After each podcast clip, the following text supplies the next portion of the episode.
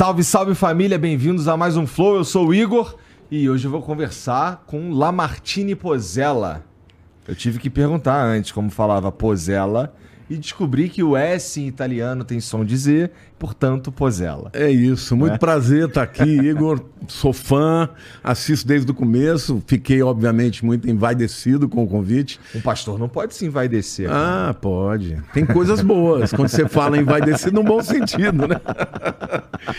tô, tô muito feliz de estar aqui. Eu sou, participo sempre, tô sempre ouvindo. Pô, que legal, cara. É muito, é... há muito tempo. Isso é bom porque, ah, bom, isso significa que você sabe exatamente o que a gente vai fazer aqui, que é Sim. conversar conversar, dar uma toma. Eu já estou preparado para as cutucadas, porque você é sempre muito eh, franco, né? E vai no ponto. Tá bom, tá bom. Vamos ver, vamos ver se. É porque assim, é, o, o, o que me chamou a atenção na, na, no Lamartine, como eu estava te falando antes aqui, foi o lance do ser pastor e, e toda essa vivência. Pô, você, você se converteu muito novo, não é? Então tem toda uma história aí. Foi, que nem quando eu conversei com o Caio Fábio também, foi o que me chamou a atenção. É que o Caio Fábio eu já escuto falar dele faz muito tempo, porque ele é meio polêmico, não sei o quê. Fala umas paradas que. Mas é brilhante. Que, eu, eu, eu brilhante. É. Brilhante. E, bom, conversaremos. Mas antes de começar, deixa eu falar aqui do patrocinador de hoje, que é a Insider, que é quem faz essa camisa que eu tô usando que é uma camisa tecnológica, meu irmão. Significa que ela tem, ela tem algumas características que as outras camisas normais não têm. Por exemplo, é, o conforto térmico, o lance de evaporar água mais rapidamente. É, você lava a camisa e pendura ela, já não precisa mais nem passar, ela em um minuto está pronto para você usar também. E tem uma galera que acha que só tem camisa porque, né? Sempre me vê aqui do, do bucho para cima, e inclusive um bucho 7 centímetros mais fino, respeita teu pai, né não? É... Mas, pô, tem um monte de, de roupa lá na, na, na no site da Insider, que é insiderstore.com.br. Inclusive, tá chegando o dia dos pais aí, um presentão. Ó, você não é meu pai, Lamartine, mas eu vou te dar um presente da Insider também. Acho difícil que caiba em mim, mas. Por quê? Cabe em mim, pô. Não, vai não, não, eu sou só o dobro de você, mas muito obrigado. Bom, aí, sei lá, tu dá pro teu amigo. Muito legal, não? Eu adoro, adoro camiseta. Eu ando o dia inteiro de camiseta. Se não servir, eu vou dar pro meu genro. Boa, boa. muito boa. obrigado. Mas, ó, você pode encontrar lá no site da Insider peças para homens, para mulheres, tem camisa, tem tem moletom, tem cueca, tem meia, tem undershirt, tem, tem a bermuda do futuro, meu amigo, que ela não molha, é até meio assustador. Você joga água em cima dela, ela é totalmente é, hidrofóbica, tá ligado? A água não penetra no, no tecido, é muito louco. E todas as roupas que você for encontrar lá no, no site da Insider terão algum twistzinho tecnológico. E como eu disse, um excelente presente pro teu pai, que tá chegando aí o dia dos pais, né? Tá aí, vou dar isso de presente pro meu pai, já facilitou a minha vida. Você entra lá em insiderstore.com.br, o QR Code tá bem aqui e o link tá passando tá, tá, também aqui na descrição. Você pode usar o cupom FLOW12, você ainda ganha 12% de desconto na tua compra, tá? E para mim é muito fácil falar de insider porque eu realmente uso todo dia. Todo é. dia eu tô de insider. Eu vou treinar todo dia de insider, eu apresento flow todo dia de insider. Então é muito tranquilo. O, o não sei para que, que o Funari ainda me entrega esse briefing aqui da Insider, né? Ó, mas ó, dá pra. Eu, ó, por exemplo, eu mencionei a qualidade dos materiais, né? É, tem itens para todos os perfis de pais. Então entra lá, insiderstore.com.br e, e. Funari, toma aqui o briefing que eu não preciso dele. E é isso, tá bom? Deixa eu ver o emblema aí, Janzão. Caraca, mané. Eu tô parecendo um padre aí. É, tá, é, tá, tá meio angelical, né? É. Olha ali, cara. Tá precisando dar uma tampada nessa careca aí, hein, Lamartine?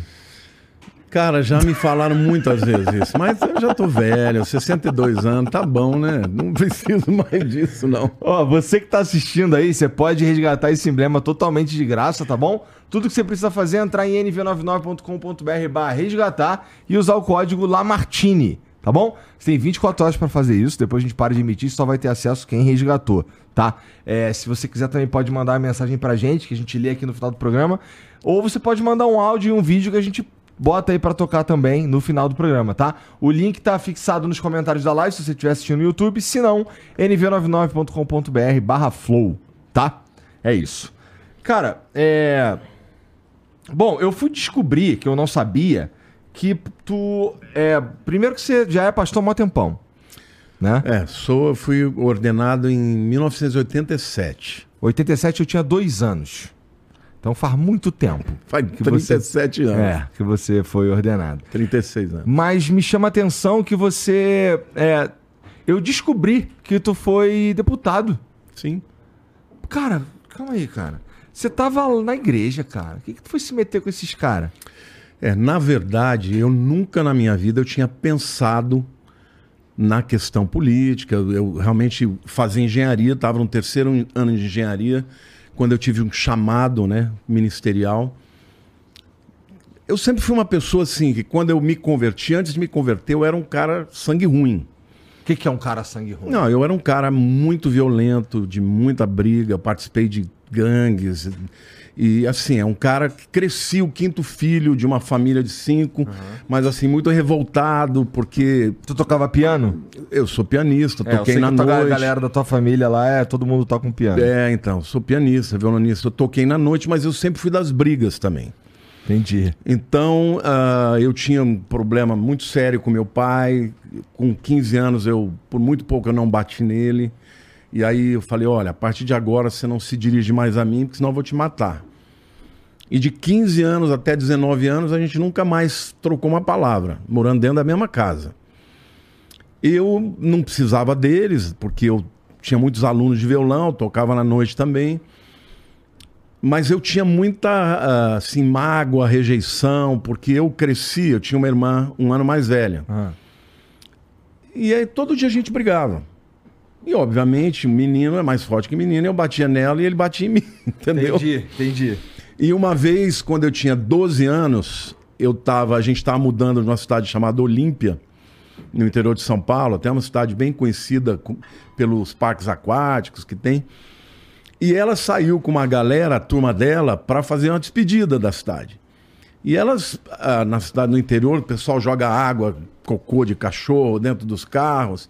Fizeram as traquinagens de meninada, né? Ah. E o meu pai chegou e me deu uma surra que eu não sabia porque eu estava apanhando. Eu estava jogando basquete no, no, quintal da minha casa. Ele me deu uma surra. Eu falei, por que, que eu estou apanhando? Ele falou, porque você fez isso, isso, isso. Eu falei, mas eu não saí daqui. Aí ele parou. Quando ela chegou, ele falou: Onde você estava? Ah, pai, eu estava fazendo isso, isso, isso. E o Lamartine? Não, ele não foi. Ele não encostou um dedo nela e não me pediu desculpa. Naquele dia eu falei para ele: Escreve o que eu estou te falando. Um dia eu vou te bater, essa surra vai ter volta. 12 anos. E assim, com 15 anos, é, meu pai uma vez tinha dito para mim assim: olha, se um dia te pegar fumando, você vai engolir aceso. Meu pai era um homem italiano, sabe, aqueles caras muito rígidos e tal. E eu sempre fui muito questionador e tal. E naquele dia ele estava recebendo um primo dele, amigo de infância, e o camarada chegou e falou: Você quer fumar? Você fuma? Eu falei: Fumo sim. E comecei Só a fumar. Só pra fazer raiva. Pra fazer raiva. Quando o cara foi embora, ele falou: Pô, você fez isso comigo. Se levantou para ir. Eu fui para cima dele. Quando ele viu a minha cara de ódio, ele fugiu. E nesse dia eu falei: olha, a partir de agora, nunca mais se dirija a palavra em mim, senão eu vou te matar. E dos 15 anos aos 19, eu fui capoeirista, fazia parte de, de, de gangues, entendeu? na escola. Ou seja, a igreja meio que te salvou de tu, sei lá, bater no teu pai, de tu Não, morrer. me salvou porque, na verdade, eu me sentia muito rejeitado. Porque por pior que você seja tal, você nunca está sempre errado numa relação. E numa relação que você tem uma irmã que nunca apanha, você apanha todo dia, alguma coisa está errada, né? E assim, já minha mãe não. Minha mãe, ela, ela sabia lidar comigo. Porque eu tinha um talento musical muito grande. E assim, eu brilhava com isso. Porque eu tenho ouvido absoluto, é uma coisa raríssima, entendeu?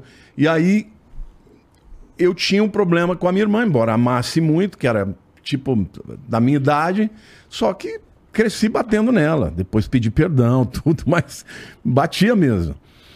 E quando eu fui para um acampamento, na época, uma amiga da minha mãe falou: Olha, vai ter. Eu namorava uma menina há três anos, todo carnaval a gente viajava junto e tal. Ela falou: Olha, vai ter umas meninas muito bonitas lá, nesse acampamento. Você vai se encantar com as crentes. Aí eu falei: Eu vou azarar as crentes. Eu vou lá para azarar essa turma. E quando eu cheguei no acampamento, tinha 800 jovens. E eu levei um monte de garrafa de uísque, levei O que te convenceu aí pro, pro acampamento dos crentes foi a mulher. a mulherada e eu queria zarar, eu queria, Tá. eu queria apavorar no sentido, sabe, de causar um problema e tal. Só que aconteceu algo muito forte, porque na primeira noite tinha até uma moça na, no meu prédio que cantava muito bem. Tinha uma voz linda, chamava Eliana. E eu era um baita violonista, eu tocava Baden Powell, Paulinho Nogueira, Toquinho, tocava tudo de ouvido. Então eu ficava tocando, a mulherada em volta, e eu cantando, né? O dia inteiro ali na, na, na época das férias. E ela vinha ali e falava assim: olha, um dia ainda você vai se converter. Eu falei, eu vou te converter pro mundo. Você vai descobrir os prazeres. pra Você não ser uma crente idiota. Eu era nesse nível. E aí ela falava: você um dia você vai ser pastor. Naquele dia, ela estava nesse acampamento. E ela cantou uma música mas tão linda, mas tão linda, que na hora que ela cantou eu já me arrebentei. Com uma música que uma pessoa cantou. Começou a cantar, Deus foi falando comigo. E a hora que eu vi, eu tava totalmente quebrantado, Mas sabe? tava muito frágil também, né? Eu tava cansado de, de sentir raiva. Entendi. Tava no fim da. O cara de 19 anos, sabe? Cresci ouvindo as mães dos meus amigos dizendo: ó, não anda com esse moleque porque ele vai te levar para o mau caminho, entendeu? Era assim, eu era ruim, eu era um cara machucado, na verdade tinha muitas feridas. E a minha maneira de reagir sempre foi com violência. Só que eu tinha esse lado artístico, musical, e música sempre mexeu comigo. E naquele dia, depois da música, veio a palavra. E a palavra era como se o cara estivesse falando da minha vida, entendeu? Nunca tinha ouvido isso. Aí eu falei, quem que foi o desgraçado que contou a minha vida para esse cara?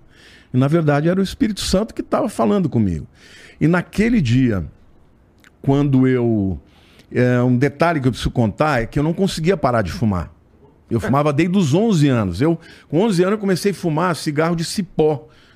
Sabe essas trepadeiras que crescem em, em, em árvore? Ah. Eu pegava quando ficava sequinho e fumava. Eu pegava, meu pai fumava, minha mãe fumava, eu pegava os bituca dele fumava. Então eu ficava, nunca consegui parar de fumar. E naquele dia, quando o camarada fez o apelo, dizendo: Olha, Deus te ama, Deus te perdoa. Eu falei para Deus assim: Eu falei, ó, Deus, eu queria muito acreditar que isso é verdade. Mas eu vou fazer uma prova aqui. Isso era uma sexta-feira, 27 de fevereiro, sexta de carnaval de 1981. Eu quero que você tire a minha vontade de fumar. Mas eu quero dizer uma coisa: se não tirar, eu vou falar para essa crentaiada aqui que isso aqui não existe, isso é uma palhaçada. Passou sábado, passou domingo, passou segunda, passou terça. Eu não lembrei de nada. O cigarro estava lá embaixo da mala e eu assim, minha mãe botou um monte de roupa para mim. Mas você sabe como é que moleque, né? Eu não lembro nem se eu troquei a cueca. Era todo dia a mesma roupa, ou, ou seja, eu não cheguei lá no fim. Quando eu voltei do acampamento, que nós paramos, o ônibus parou num posto, que eu vi um cara acendendo cigarro, eu comecei a chorar. Porque eu descobri que Deus tinha me aceito. E Igor, nunca mais eu senti vontade na minha vida. Nenhuma vez. Quando eu cheguei em casa, a primeira pessoa que eu procurei foi meu pai. Falei, pai, eu queria te pedir perdão. A partir de hoje o senhor tem um filho diferente. Ele ficou meio assim, né? Falou, "Ai, o que, que aconteceu e tal. Aí minha mãe, minha mãe era de origem evangélica, contei para ela, falou, filha, mas a gente fuma, você não vai sentir vontade? Eu falei, mãe, Deus tirou com a mão. É como se eu nunca tivesse fumado. Se eu nunca tive um milagre na minha vida, esse eu tive. Porque eu nunca mais na minha vida eu senti vontade de fumar. Oito meses depois, e eu mudei mesmo, eu passei a ser um filho diferente, sabe? Oito meses depois, meu pai, que era um cara italiano, filho de, de italianos, católico, coroinha de igreja, ele me chamou no quarto dele e falou: Meu filho, eu queria que você falasse do seu Deus para mim. Eu falei: Mas por quê, pai? Ele falou: Porque o que aconteceu com você é diferente. Eu queria que acontecesse comigo. Eu não tenho o mesmo filho. E ali eu entreguei minha vida para Jesus. Eu entreguei a vida dele para Jesus. Aí ele falou assim: Você me batiza? Eu falei: Pai, eu não sou pastor. Ele falou: Mas você vai ser. Igor, eu estava no terceiro ano de engenharia civil, eu abandonei, fui fazer o, o seminário de teologia, a faculdade teológica, uh, me formei em 87, em 87 eu fui ordenado, a primeira pessoa que eu batizei nas águas foi meu pai. Porra, que virada, cara. Cara, eu e o meu pai, e meu pai, assim, me, se tornou um grande amigo. Depois eu descobri que todas as, as características que ele tinha de qualidades, ele era musical também. Eu, meu pai era poliglota. Eu adoro línguas, sou autodidata, estudei tudo sozinho. Nunca fui para uma escola de inglês, de francês, de nada dessas línguas. Aprendo tudo sozinho. Isso veio dele. Mas assim, na, na, na, na, na semana da morte, ele me chamou e falou: Filho, eu quero te agradecer porque você orgulha o nome que eu te dei. E ele falou: nunca desonre o seu nome. Voltando para a tua pergunta da questão do deputado, uhum. Nessa época de 1992, nós cristãos começamos a entender a importância do cristão também ter voz ativa uhum. na nação. Hoje isso é uma coisa que você tem aí, pessoas expoentes, né, que estão se posicionando como cristãos e que estão, na, naquela época praticamente não tinha. E é aí verdade. eu fui, me candidatei, fiquei na primeira suplência, mas dois anos depois me é, assumi, né, definitivamente. Depois me religi mais uma vez, até que eu senti de Deus que deveria voltar para a igreja, porque a igreja sofreu muito na minha ausência. Mas a experiência foi maravilhosa, o tanto que eu aprendi, o tanto que aquilo abriu a minha mente. E hoje eu intercedo pela nação, oro pelo Brasil, porque acho que nós, mais do que nunca, precisamos de homens e mulheres que tenham voz para lutar pelos nossos princípios em todos os sentidos, inclusive na Câmara, né? E na, no Senado. Tá. É. Bom, nesse sentido de de homens de, de fé e tudo mais na política, eu acho mais do que ah, democrático que existam pessoas assim lá. Mas é, fico pensando se ah, essas pessoas com, com, com um olhar muito. Eu vou usar a palavra religioso, um olhar muito religioso da vida. É, entrarem numa de legislar pensando apenas em como seria melhor para quem é muito religioso, pode acabar atrapalhando Não, não, não é essa a visão, não é essa a ideia. Porque nós não somos uma nação teocrática. Não somos. Não somos, nós Exatamente. somos uma nação laica. Mas tem uma galera que acha que, que, que devia ser teocrática. Mas a, mas a visão não é esta. A visão é porque o evangelho sempre foi contra a cultura.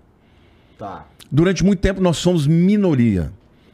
Então você não ter pessoas com voz ativa para lutar é simplesmente cada vez mais você perder espaço. Nós sempre tivemos muito menos leniência por parte do poder público, por parte. Entendeu? Diferentemente dos católicos. A Igreja Católica vai lá, tem o, tem o a melhor terreno, recebe de graça, uhum. ainda paga laudêmio para eles, entendeu? A gente não. A gente tem que lutar para ter um alvará eh, de um prédio que você aluga. Nós nunca recebemos nenhuma ajuda do governo. E, e, se você não tem pessoas nos postos de liderança, você é avassalado, você é amassado. E nós começamos a entender, e eu tive essa visão, eu fui um dos, dos pioneiros no Brasil nesse sentido, dizer que o Brasil precisava de uma restauração, inclusive do ponto de vista da corrupção. Então, eu, quando eu estava lá, eu não era um pastor, embora eu nunca tenha deixado de sê-lo. Né? Muitas pessoas me procuravam eu me lembro que teve um episódio que eu cheguei, eu sou sanguíneo, eu sou um pastor, mas eu sempre digo, olha, eu tenho meus defeitos e eu sou bravo. Eu me lembro que eu tava, cheguei numa roda e tinha uns montes de deputados detonando. Esses pastores, esses crentes são tudo bandido. Eu falei, alto lá, não fala assim deles. Ele fala, eu falo, falo sim. Eu falei, retiro o que você disse, senão você vai dar conta disso. Só que eu não estava chamando ele pro pau. O cara achou que eu tava chamando ele pro pau. Ele falou: ah, que quer, quer sair na mão comigo? Vamos lá fora agora. Eu falei: não, meu amigo. Eu vou te entregar na mão de Deus. O que você está falando é muito, muito sério. Se você não se arrepender, eu vou pedir para Deus botar a mão sobre a tua vida. Aí veio todo mundo, não, deixa disso, deixa disso. Eu falei, olha, eu respeito todo mundo, Mas chamar todos os pastores de bandido, sabendo que eu sou pastor, é dar um tapa na minha cara. Eu não vou admitir isso. No dia seguinte, o cara me procurou no meu gabinete. Pastor, eu não dormi à noite. Você retira aquela maldição que colocou sobre mim? Eu falei com o maior prazer. Mas eu queria te dizer, eu entendo que existam pessoas que tenham te dado essa ideia. Mas não generalize. E nem fale de pessoas que são honestas, e na grande maioria das pessoas são pessoas que ganham muito pouco, que fazem por amor, por um chamado. Não fale mais isso. Porque isso é um desrespeito, é um tapa na cara de quem é honesto e quem é de Deus. Viramos amigos. Então, assim, eu sempre tive na minha maneira de entender, o objetivo de ser uma pessoa que fizesse diferença. Nos embates políticos, era um político. Não entrava na questão religiosa. Só que, por outro lado, quando você tem representatividade, você tem pessoas que podem lutar por aquilo que você acredita. E hoje nós estamos vivendo um tempo que, mais do que nunca, nós precisamos de pessoas lá que defendam o direito de nós acreditarmos na Bíblia que é algo que realmente cada vez mais está se tornando politicamente incorreto. E o que que tu quis dizer com vou pedir para Deus botar a mão sobre a tua vida? Eu vou pedir para Deus fazer o juízo, porque o juízo vem de Deus. Eu não sou homem. Se eu, de alguma maneira, estabelecer algum tipo de juízo, eu, obviamente, posso ir contra a vontade de Deus e até mesmo né, deixar de dar um bom testemunho. Mas eu, eu falei para ele, Deus, eu não estou aqui me defendendo. Eu estou aqui defendendo a maioria de pessoas que vivem do evangelho porque amam ao Senhor. Porque minha vida, o, o, o Igor, quando eu abri mão, meu irmão era diretor da Mendes Júnior, uma, uma grande, sabe, empresa brasileira, eu tinha já estágio garantido. Quando eu decidi que eu ia ser pastor, eu cheguei para Lília, na época minha namorada, eu falei: "Olha, você quer casar com um pobre?" Ela falou: "Por quê?" Eu falei: "Porque eu vou ser pastor." e pastor é pobre. Essa era a minha visão, que eu estava abrindo mão de uma vida de uma vida melhor para servir a Deus. Só que quando eu senti esse chamado e eu tive um apoio muito grande de grandes lideranças na época, cara, eu fui para lá, eu saí de lá com menos dinheiro do que quando eu entrei.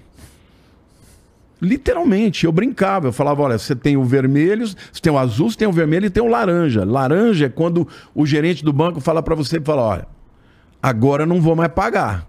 Você já estourou o cartão de. o, o teu cheque especial. E eu saí de lá com a convicção de que eu tinha dado um bom testemunho, de nunca ter me corrompido. Porque esse era a minha. Era o meu slogan: Brasil restaurado. Então, o que eu penso assim, hoje Deus faz coisas na vida da gente, Igor, que você não imagina. É, por exemplo, eu estava no, no começo da pandemia, nós tivemos uma enchente na nossa igreja que a gente perdeu tudo.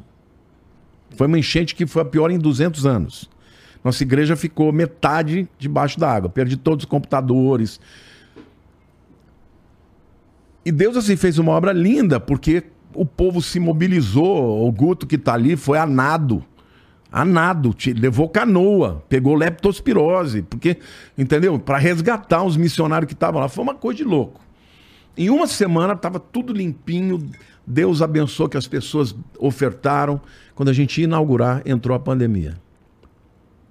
Eu falei, agora, Deus, como é que nós vamos fazer? Porque se os crentes não vão para a igreja, não vão para o culto, não vai ter oferta. E o nosso aluguel era uma bala. O nosso prédio lá tem 10 mil metros de área construída, é, um, é uma grande igreja, uma coisa. Eu falei, Deus, e agora o que eu vou fazer? E Deus falou assim: comece a fazer live. E o meu canal do YouTube saiu do nada para um milhão em um ano. E depois foi aumentando. E a igreja, quando voltou, explodiu. Porque as pessoas começaram a me conhecer pelo YouTube. Você sabe o que, que isso significa. Então, assim, eu que demorei 30 anos para chegar a uma igreja de 4 mil, em dois anos da igreja fechada foi de 4 para 12 mil pessoas. E começamos a abrir igreja no mundo inteiro. Hoje nós temos igrejas abrindo em toda a Europa, Também é, é, já temos na Europa Portugal, França, Suíça, Espanha, Itália, tudo agora, nesse período da pandemia. Essa, aí você está falando da IA Church. IA Church. Nós éramos Igreja Batista Palavra Viva. Tá. E aí o que, que acontece? Eu nem tinha o direito desse nome, porque tinha um monte de palavra viva. E quando eu fui orar a Deus, falei, Deus, e agora? Como é que eu vou pagar um aluguel de 150 mil reais por mês se não entra? Você tem ideia do que seja isso? Deus falou assim: meu filho, essa obra é minha, não é tua. Veja o que eu vou fazer. Começa a fazer live. E eu comecei a fazer live.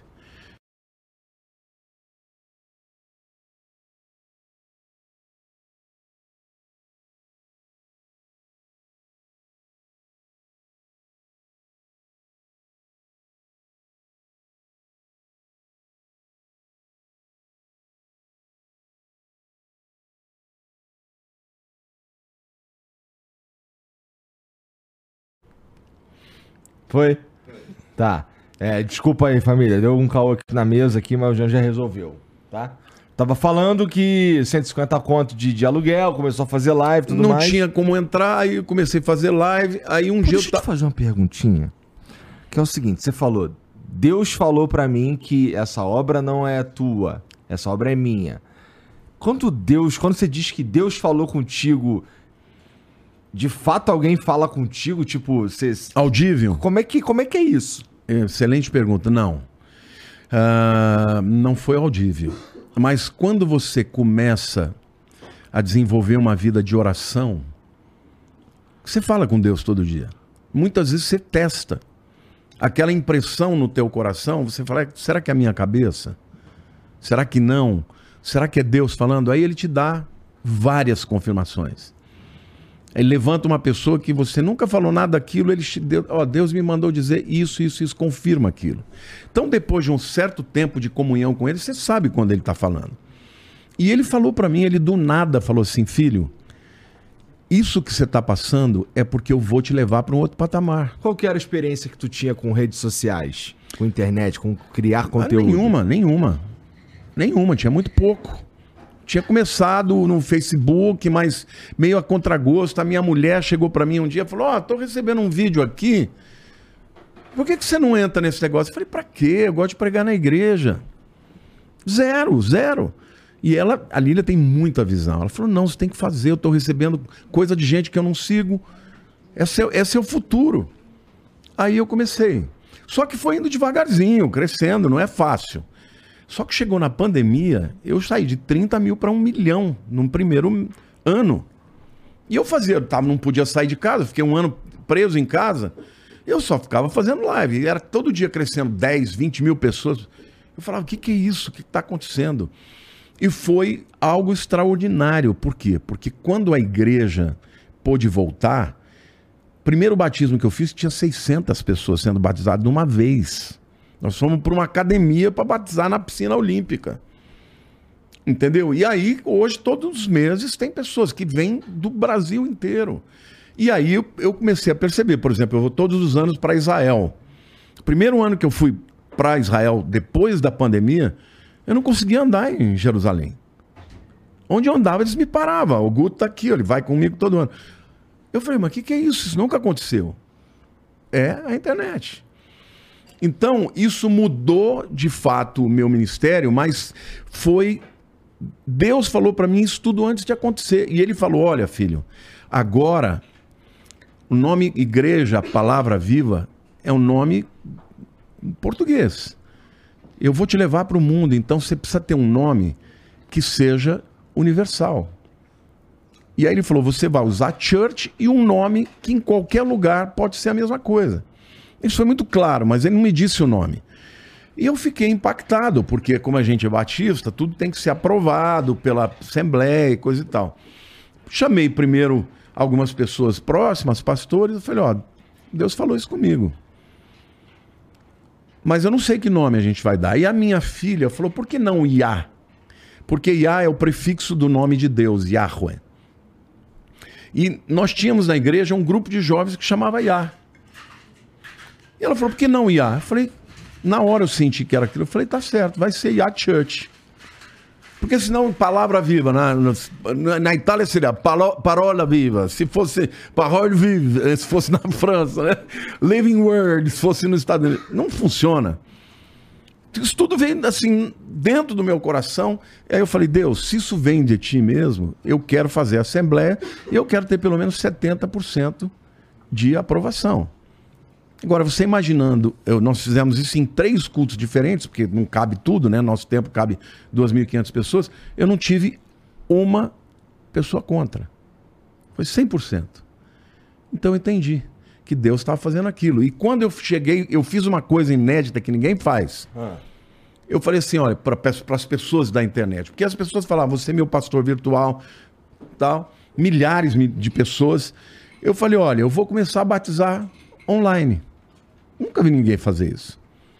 Se você quer estar conosco, quiser fazer parte disso, você pega uma banheira aí, uma piscina, onde você estiver. O dia que eu estiver batizando aqui, todo mundo ao vivo, você vai estar aí. Aí as pessoas, mas isso pode? Eu falei, mas Jesus não curou a distância? Curou. E por que não pode batizar à distância? E nós começamos a fazer isso. E milhares de pessoas começaram a se batizar em todo o Brasil e no mundo. As pessoas mandando vídeo pra gente. Ah, me batizei, agora sou da Church. Aí eu falei, bom, agora tá na hora de eu começar a abrir igrejas nesses lugares. O que, que faz as, o que será que faz as pessoas? Bom, você vai falar que é a palavra de Deus, mas vamos lá, para as pessoas elas de fato ouvirem uma mensagem, se sentirem tão impactadas a ponto de fazer um batismo remoto, elas precisam estar tá mesmo a, em primeiro lugar, precisando do, de algum. daquele. daquela ideia de salvação e tudo mais. E também, sei lá. Existem pessoas que, que, que fazem. Que, vamos lá, que se convertem e que fazem esse tipo de, de coisa aí. É, tão tudo bem na vida delas, cara? 95% são as pessoas que estão com algum tipo de dor. Sem dúvida alguma. Jesus deixou claro isso. Quando ele se refere, inclusive, ele diz que é mais fácil passar um camelo por uma agulha do que um rico entrar no reino dos céus. O camarada que tem tudo, ele acha que não precisa de Deus, embora precise. No livro de Apocalipse tem uma igreja chamada de Laodiceia, que era uma igreja que ficava numa cidade muito rica. A cidade ela tinha uma universidade de medicina, tinha produção de colírio, era uma dos, das cidades, da, hoje fica na Turquia, na época era Ásia Menor. Ela tinha produção uh, de linho, era uma cidade rica e, portanto, a igreja era rica. E Jesus fala para ela: Tu me dizes, eu sou rico, não tenho falta de nada, sou abastado, mas você não sabe de uma coisa: que você é pobre, pobre, miserável, cego e nu. O que aproxima uma pessoa de Deus é a consciência de que precisa de um Salvador. O indivíduo que acha que está tudo bem, ele não procura Deus. Por que, que eu procurei a Deus? Porque eu tinha 19 anos de idade, eu tinha muita dor. Rejeição, eu achava que todo mundo me odiava. E como eu respondia? Respondia com raiva, com ódio, com, com violência. Mas no fundo eu tinha dor. E quando eu ouvi dizer do amor de Deus, tanto é que eu mudei, eu me tornei. Hoje as pessoas falam, pastor, você é muito amoroso. Porque eu sei de onde eu vim. Então eu não sou aquele cara, sabe, é, o santarrão. Eu nunca fiz o papel de, olha, eu sou perfeito. Não, eu conto meus podres do povo. Todo mundo que anda comigo sabe de tudo. Agora, sabem que eu amo a Jesus mais do que qualquer coisa na minha vida. Entendeu? Eu amo porque eu sei de onde ele me tirou. Mas então na vida é assim. Se você não tiver a necessidade de Deus você não procura. Pois é, é, é, é eu percebo isso aí, acho que isso serve para meio que qualquer religião, na verdade. A galera. Por, com certeza. Vai procurar quando tá no sufoco mesmo. E, pô, você falou uma parada interessante aí que é. é eu conto meus podres, no, pra todo mundo sabe. Acho, ah, eu, eu sou. O que eu entendi Livro disso, aberto. O que eu entendi disso é eu falo o que eu tô pensando, eu falo o que eu tô sentindo. Eu, de certa forma, assim, é. Eu sou um cara verdadeiro. Foi o que eu entendi quando você falou. Total. E, cara, é. Você acha que é uma maioria nas religiões, os caras que. os líderes religiosos que estão falando a verdade, que estão sendo honestos? O que eu penso, Igor, é que em todos os setores da vida tem gente sincera e gente que não é sincera. Então, não é na religião, não é na política, é em qualquer área. Uma pessoa sincera, ela vai ser sincera sempre. Entendeu? A diferença, por exemplo, que Cristo fez na minha vida é que ele trocou a raiva pelo amor, mas eu sempre fui verdadeiro. Tanto é que para andar comigo tem que ser assim. O camarada é falsozinho, eu falo, sai fora. Não vai andar comigo. Se foi desleal, se foi um cara traíra, acabou, não vai andar comigo. Porque para mim tem que ser na lealdade. Agora, tá cheio de picareta em tudo quanto é lado, inclusive na igreja, porque a igreja pode se tornar um instrumento de poder, pode se, se tornar um instrumento de manipulação. Isso é verdade. Mas assim. não é o que todo mundo é. A grande maioria ama Deus, tem temor a Deus. Quando você é um homem de verdade, que crê no que você prega, você tem temor, cara. Tem temor de estar de, de tá contra Deus. Se a Bíblia está me dizendo uma coisa eu vivo contra, cara, eu me pelo. Eu falo todo dia para Deus, Senhor, me ajuda a te agradar. Eu estou consciente que eu estou longe disso, mas me ajuda. Eu jamais vou dizer para Deus um pecado que eu tenha, dar uma desculpa e dizer, não, eu sou isso por causa disso. Não, eu falo, o senhor tem toda a razão. Estou errado, tá errado, mas não consegui ainda, me ajuda. Então, mas tem picareta em qualquer lugar, não tenha dúvida. É. Porque é, é meio como. É, é, meio como você disse mesmo, a religião ela pode se tornar um. Vamos lá. Se a gente levar em consideração que a maioria das pessoas que procuram religiões, procuram Deus ou, ou qualquer religião, é, são 95% os caras que estão sentindo dor, os caras que não estão bem. É, esses caras aí são os mais fáceis de um cara que é um bom manipulador manipular, né? E talvez essa seja a minha principal questão com religiões em geral. É, é como eu percebo que existem é, muitos líderes que são até de alto perfil e que são um pouco. que são bastante, na verdade, sei lá, cara, desonestos do ponto Sim. de vista. Até para até enriquecimento próprio, para sei lá, para controle mesmo, para manobrar a galera e tal. E nesse sentido, cara, a religião ela pode também dar uma atrapalhada na, na sociedade, porque são seres humanos, né? E seres humanos são complicados. Né? Na verdade, o que eu penso é o seguinte: se você faz uma, uma análise um pouco mais acurada, ah. você vai perceber que é o contrário. É. A igreja, ela está em todos os estratos da sociedade eu cansei de ver pessoas que entraram drogados, alcoólatras, batiam na mulher e que hoje são pessoas diferentes. Eu tenho um, um grupo de, de homens que a gente faz uma vez por mês, toda primeira, segunda-feira, que chama Homens de Honra. E como a igreja é muito grande, às vezes você não conhece todo mundo, mas eu, eu a gente divide em vários grupos, né? Então, num desses dessas segunda-feiras, acho que não foi a última, a penúltima, um, uma pessoa estava lá, porque quando eu, eu primeiro trago uma palavra, sempre voltada para a questão da ética, né? Porque homens de honra ensinando como você ser uma pessoa digna no tempo de hoje. Depois a gente divide em grupo e cada os homens falam, né? Porque a mulherada fala bastante, mas os homens têm essa dificuldade de sociabilidade. Um camarada levantou, começou a falar. Ele falou: Olha, eu era ladrão, eu era bandido, eu fiz assalto à, mar, à mão armada. Eu fui preso, eu cumpri a minha prisão. Na prisão, eu ouvi falar de Cristo. Hoje, Deus restaurou minha família. Hoje eu sou um homem diferente. Eu não falo mais o que eu falava, eu não minto mais. E eu sou uma pessoa diferente. Então, o Evangelho, quando ele te dá a oportunidade de ser resgatado, muita gente é transformado para melhor, mas muita gente. Nós temos na nossa igreja, por exemplo, um, um, um grupo que chama Reviva, que é para pessoas drogadidas. Então tem muita gente, tem psicólogos, tem uh, pessoas que dão lá, fazem a, como se fosse um alcoólatras anônimos, fazem a partilha, eles, o que eles contam lá dentro ninguém fica sabendo e tal. Mas tem muita gente lá que foi recuperada, totalmente recuperada. Então, a igreja, cara, na pandemia nós demos 200 toneladas de alimento.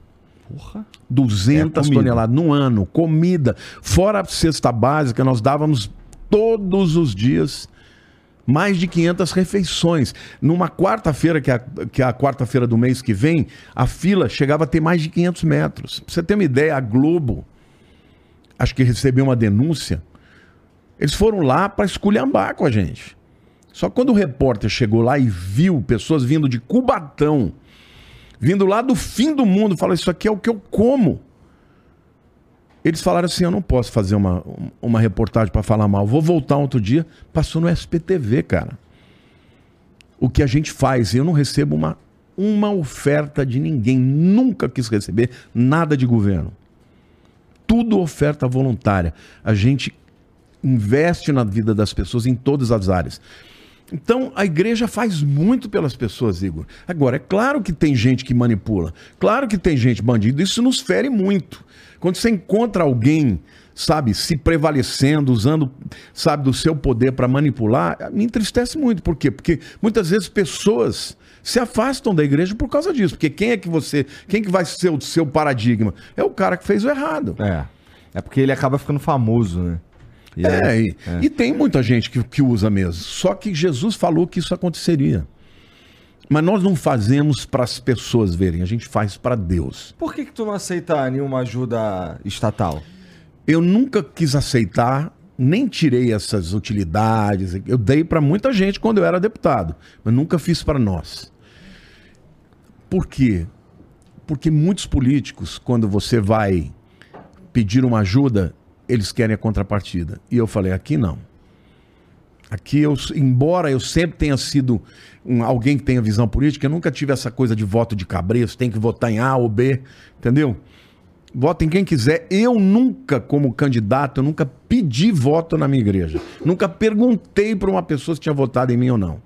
Porque eu falei, aqui eu sou pastor. Aqui vocês não têm nem obrigação de votar em mim. Então eu sempre fui muito ético nessa questão. E eu penso que existem políticos que são que nunca me pediram nada e que eu entendo que são sérios, que têm que ajudar, mas isso é o meu voto pessoal. Hoje eu posso até ir para minha mídia social e dizer, olha, eu vou votar no fulano de tal, mas a igreja não tem voto nenhum. Cada um, tanto é que na igreja tem petista, tem bolsonarista, tem os que estão no meio, entendeu? Tá cheio de gente lá dentro. É, né? É difícil mesmo que todo mundo que seja, vamos lá, opiniões políticas homogêneas num universo tão grande. É difícil mesmo. Qual que era, na, durante a pandemia, com, com essas lives que você fazia aí, cara, é, tinha algum tema recorrente? Porque a gente tava passando por uma pandemia, né? Sim, muitas vezes a gente falava é, mais para para trazer consolo, né? Porque muita gente perdendo emprego, Sim. muita gente com medo de morrer, né? Eu mesmo tinha me pelava, gordo, diabético, é, mais velho, com asma. Eu falei, o dia que você pegar esse negócio eu morro. Doido pra ir ver Papai do Céu, né? E você sabe que quando eu peguei, eu não tive. Tu pegou? na- Peguei duas vezes. Ah, não Eu- teve nada? Nada, nada. A primeira vez eu peguei, acho que com ele, eu tava vindo da, de, uma, de um congresso na, na Itália, não, ninguém nem sabia que era Covid. Tá. Porque foi em 2019, em novembro de 2019, eu vim lá da, da, da região de Milão. E a gente foi para um hotel que tinha uns 50 chineses lá. Pronto, eu voltei 10 dias depois, eu tive uma pneumonia dupla que eu quase morri. Tá. Foi pro hospital, ele tava lá, pegou também. A segunda vez que eu peguei, eu não tive nada. Zero, zero, zero, zero. Aí passou o medo. E aí as mensagens então eram Era basicamente mensagem de, fé, de consolo. esperança, consolo. Mas eu sempre tive, em primeiro lugar, falar de Cristo. Se perguntar qual é a, a- a coisa mais importante na tua vida, falar de Jesus. Para as pessoas. Para mim, Jesus é, é o máximo, entendeu? É a pessoa que é o meu modelo e é dele que eu falo. Eu não E prego como é religião. você- como é que você entende, como é que você enxerga, como é que você vive Jesus, cara? Essa é uma pergunta muito boa E é bem complexa também. Com certeza, é bem complexa mesmo, porque é, Jesus, ah, vamos lá, o que está escrito na Bíblia sobre Jesus, é, com uma leitura superficial, você consegue perceber algumas características dele. Por exemplo, me conte. Ah, pô, pra mim, é, a coisa mais importante que Jesus falou na, no tempo inteiro foi que a gente devia amar os outros como a si mesmo. É isso aí. Se eu pudesse, olhando, analisando os tempos de hoje, é, eu sei que é, não me entenda mal, tá? Mas eu acho que se Jesus vivesse hoje, ele pediria para que a gente amasse as pessoas mais do que a gente ama nós mesmos. Você tem toda a razão. e é isso que eu falo para Deus. Eu quero amar as pessoas. Eu amo as pessoas. Eu sou um cara que eu amo as pessoas. Deus mudou isso na minha vida. Eu amo todo mundo. Eu olho para uma pessoa necessitada, eu tenho vontade de chorar, eu tenho vontade de ajudar. Eu amo as pessoas, eu amo os diferentes, eu amo as pessoas que ninguém ama. Entendeu? Porque para mim isso é Jesus. Eu, não, eu nunca fui um cara, entendeu, que fica focando o pecado. Eu foco o pecador. Então eu procuro viver a Jesus com amor. Eu sou um cara que eu tenho um grande defeito. Eu sou um cara bravo. Você é um ser humano. Tem um não, mas tem de gente que é mais. Tem gente que é mais. Eu, não, os meus defeitos são aparentes, vamos dizer assim. Tá.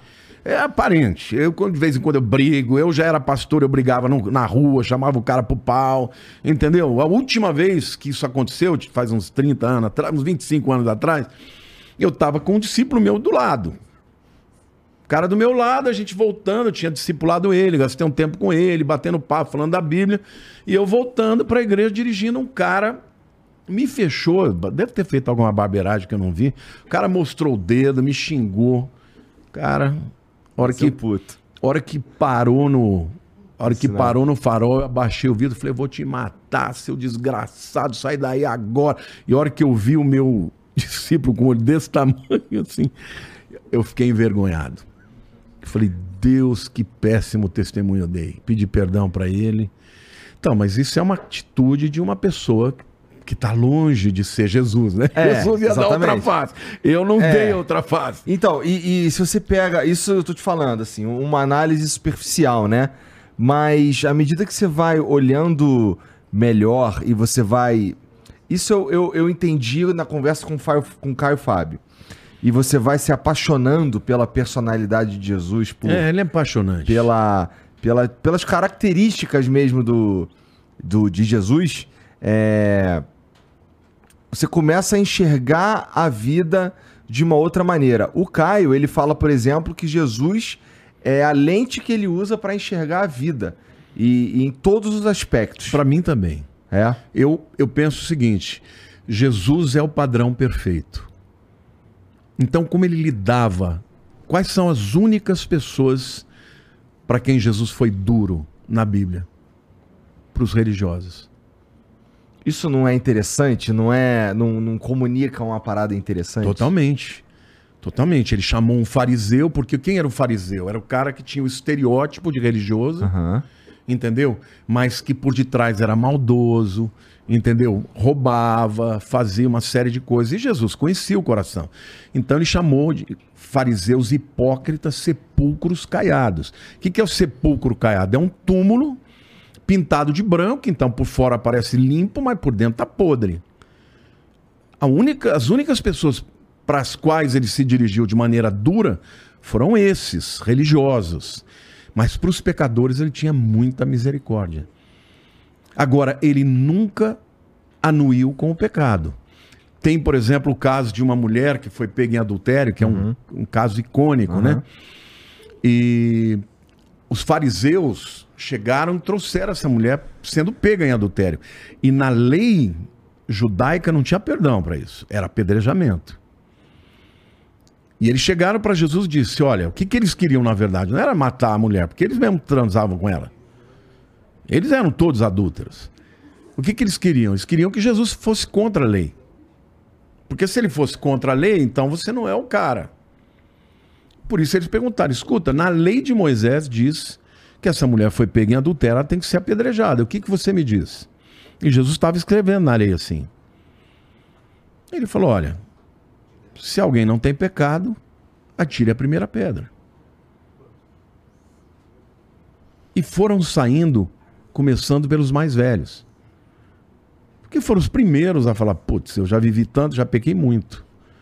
Foi todo mundo embora.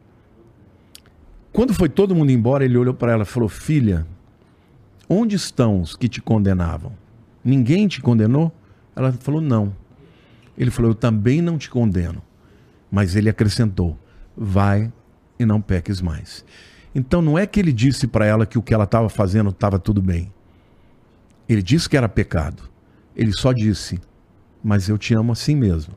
Só não peca mais. Lute para que isso não aconteça mais. E é isso na minha vida. Cara, quantas vezes eu erro na mesma coisa? Mas eu venho para Deus e falo: Senhor, me ajuda, eu quero vencer essa área.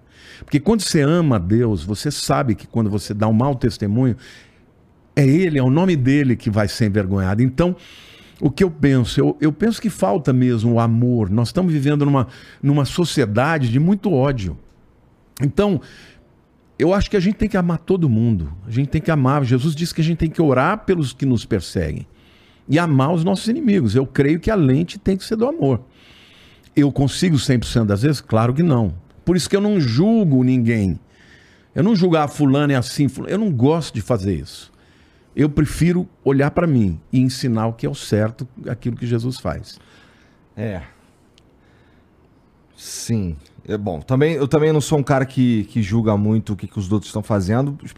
No meu caso, não é porque eu sou um homem santo ou qualquer coisa assim. É mais porque, sei lá, eu não conheço a vida das pessoas, eu não, não tô ali desde o começo, eu não vi.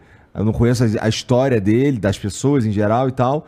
Então, julgar é. Posso até fazer um comentário ou outro, mas é, definir se tá certo ou errado, eu acho que não cabe a mim, né? E eu tô falando de trabalho, eu tô falando de vida pessoal, eu tô falando um monte de coisa que eu não. Eu, eu, eu, tenho uma filosofia que é deixa as pessoas. Deixa o cara, irmão. O cara que é. Tu não sabe da vida dos outros, não fica enchendo o saco dos outros, cara. Só deixa as pessoas.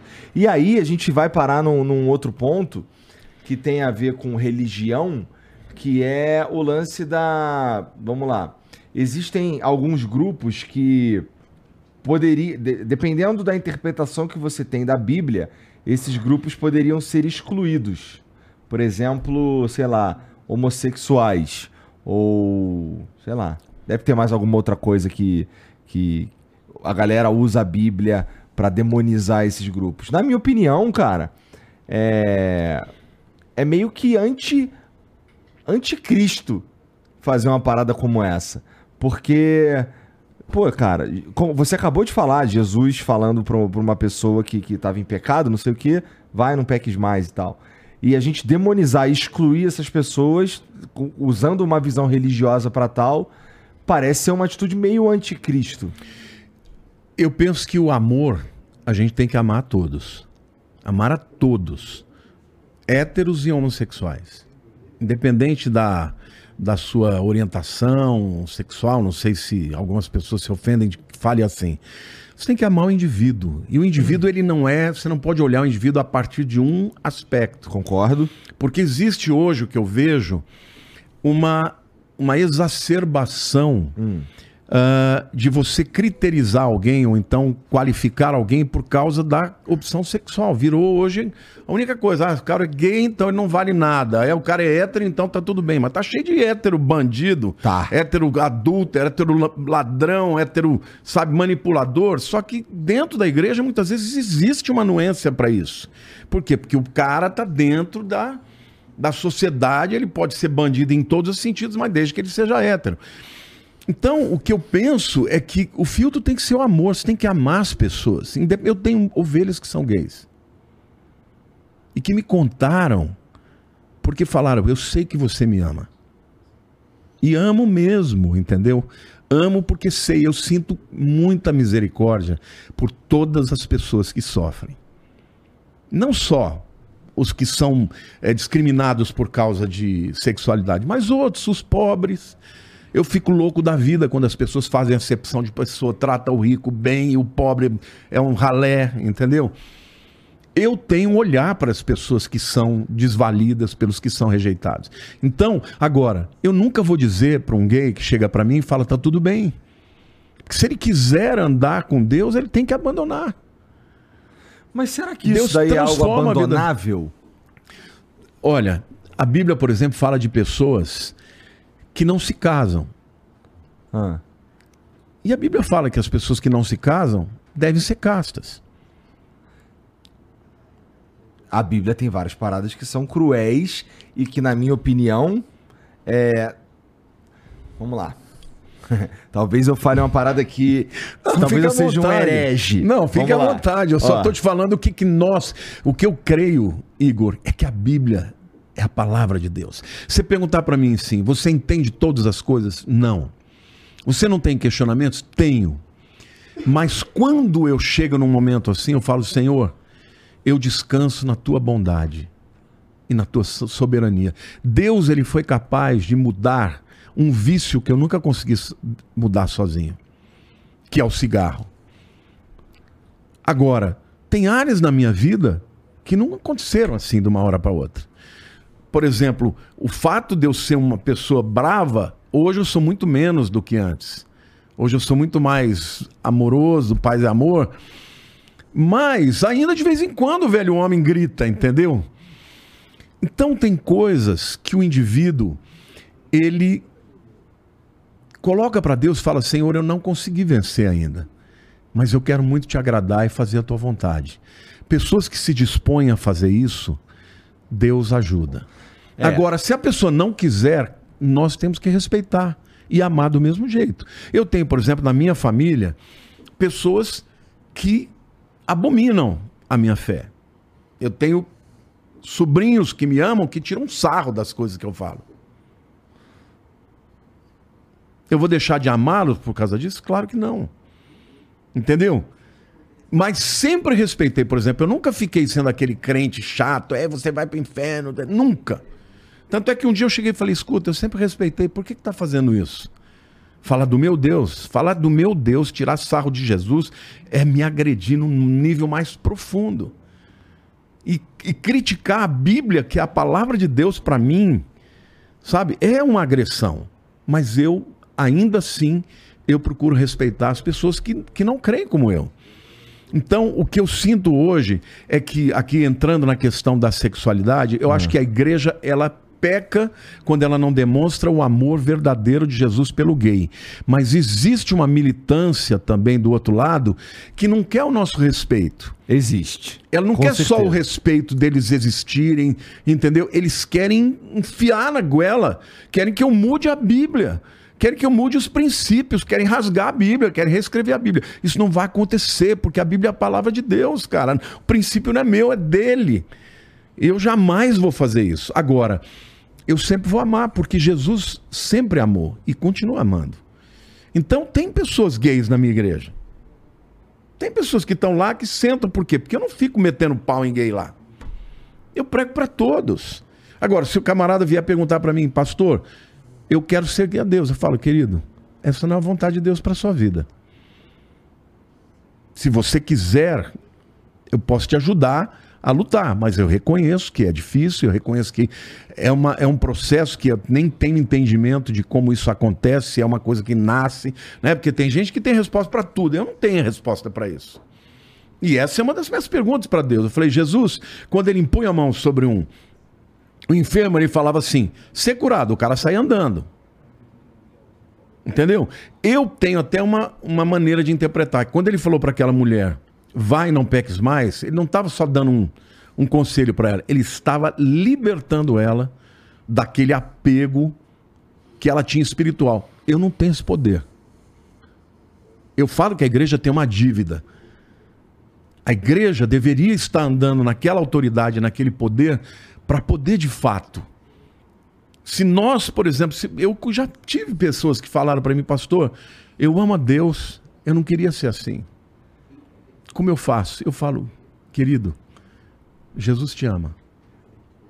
E eu te amo também. Por quê? Porque eu não consigo arrancar com a É, mão. sei lá como é que eu vou fazer isso aí, né? Entende? Mas eu creio que se Jesus estivesse aqui, ele ia botar a mão, a pessoa ia sair diferente. Porque do mesmo jeito que ele mandava o camarada paralítico andar, mandava o cego ver, quando ele deu a ordem, a palavra dele tinha autoridade. Deu, vai, não peques mais. Eu imagino que aquela mulher teve a vida transformada. E eu penso que o poder maior de transformação é o amor. Eu fui conquistado, Igor, porque eu me senti amado. Me senti amado por Deus. Olha, desde pequeno, eu via os meus professores falando, diretoria todo dia. Sabe, eu, com, eu na quarta série, pra você ter uma ideia do nível de dor que eu tinha, quantos anos. Eu entrei na, na primeira série com cinco anos. Então eu tinha oito para nove anos, eu estava na quarta série. Eu lembro que no primeiro dia de aula eu falei: esse ano eu vou brigar todo dia. E eu briguei todos os dias. Eu puxava briga. Eu batia, apanhava, mas eu brigava. Chegou no meio do ano, o diretor chamou minha mãe e falou assim: escola pública. Falou assim: ah, eu vou expulsar teu filho. Ele não, não tem jeito para ele. Ele provoca todo mundo. Aí minha mãe falou assim: eu vou cortar os dois pulsos se você fizer isso. Aí eles me colocaram em supervisão, ou seja, imagine um moleque de 8 para 9 anos querendo brigar todo dia. Era muita dor. E quando eu entendi o amor de Deus, eu passei a ter misericórdia pelas pessoas. Então eu não gosto de ver alguém, sabe, sabe, agindo como o santo. Cara, nós somos todos pecadores. O dia que a gente chegar na presença de Deus, se não for a graça de Jesus, não vai ter um lá. Você tem razão, cara. Não é? Então, agora, eu não vou negociar jamais o que a Bíblia diz. Então eu digo, a Bíblia diz isso. E essa é a verdade de Deus. Deus pode mudar. Cara, tem coisas, tem pessoas que têm que ficar celibatárias. Falam, não, eu escolhi servir a Deus e eu vou abrir mão da minha sexualidade, porque eu não consigo ter atração pelo outro sexo. Entendi. Cara, é, você falou aí sobre. Tocou no, no lance de se, é, se, o dia que todo mundo tiver de frente para Deus lá, vamos precisar da misericórdia dele. Cara, isso é uma parada que toda vez que eu converso com um religioso, é uma parada que eu queria saber o que, que você pensa sobre isso. Cara, como é ter a certeza de que tem algo depois que a gente morre, cara? É maravilhoso. É maravilhoso. Eu amo as madrugadas. Eu também. Porque é um momento que eu falo com Deus. Eu, nas madrugadas é o momento que eu falo comigo. Talvez eu fale com Deus também. Não, com certeza. E vou te falar, cara, é, eu acredito em Deus. Eu não sou um cara religioso, tá? Mas eu acredito em Deus e, e converso com ele. Ao... Bom, eu falo com ele muitas vezes. E eu também não, não duvido que ele fale comigo, eu só sou burro demais para entender.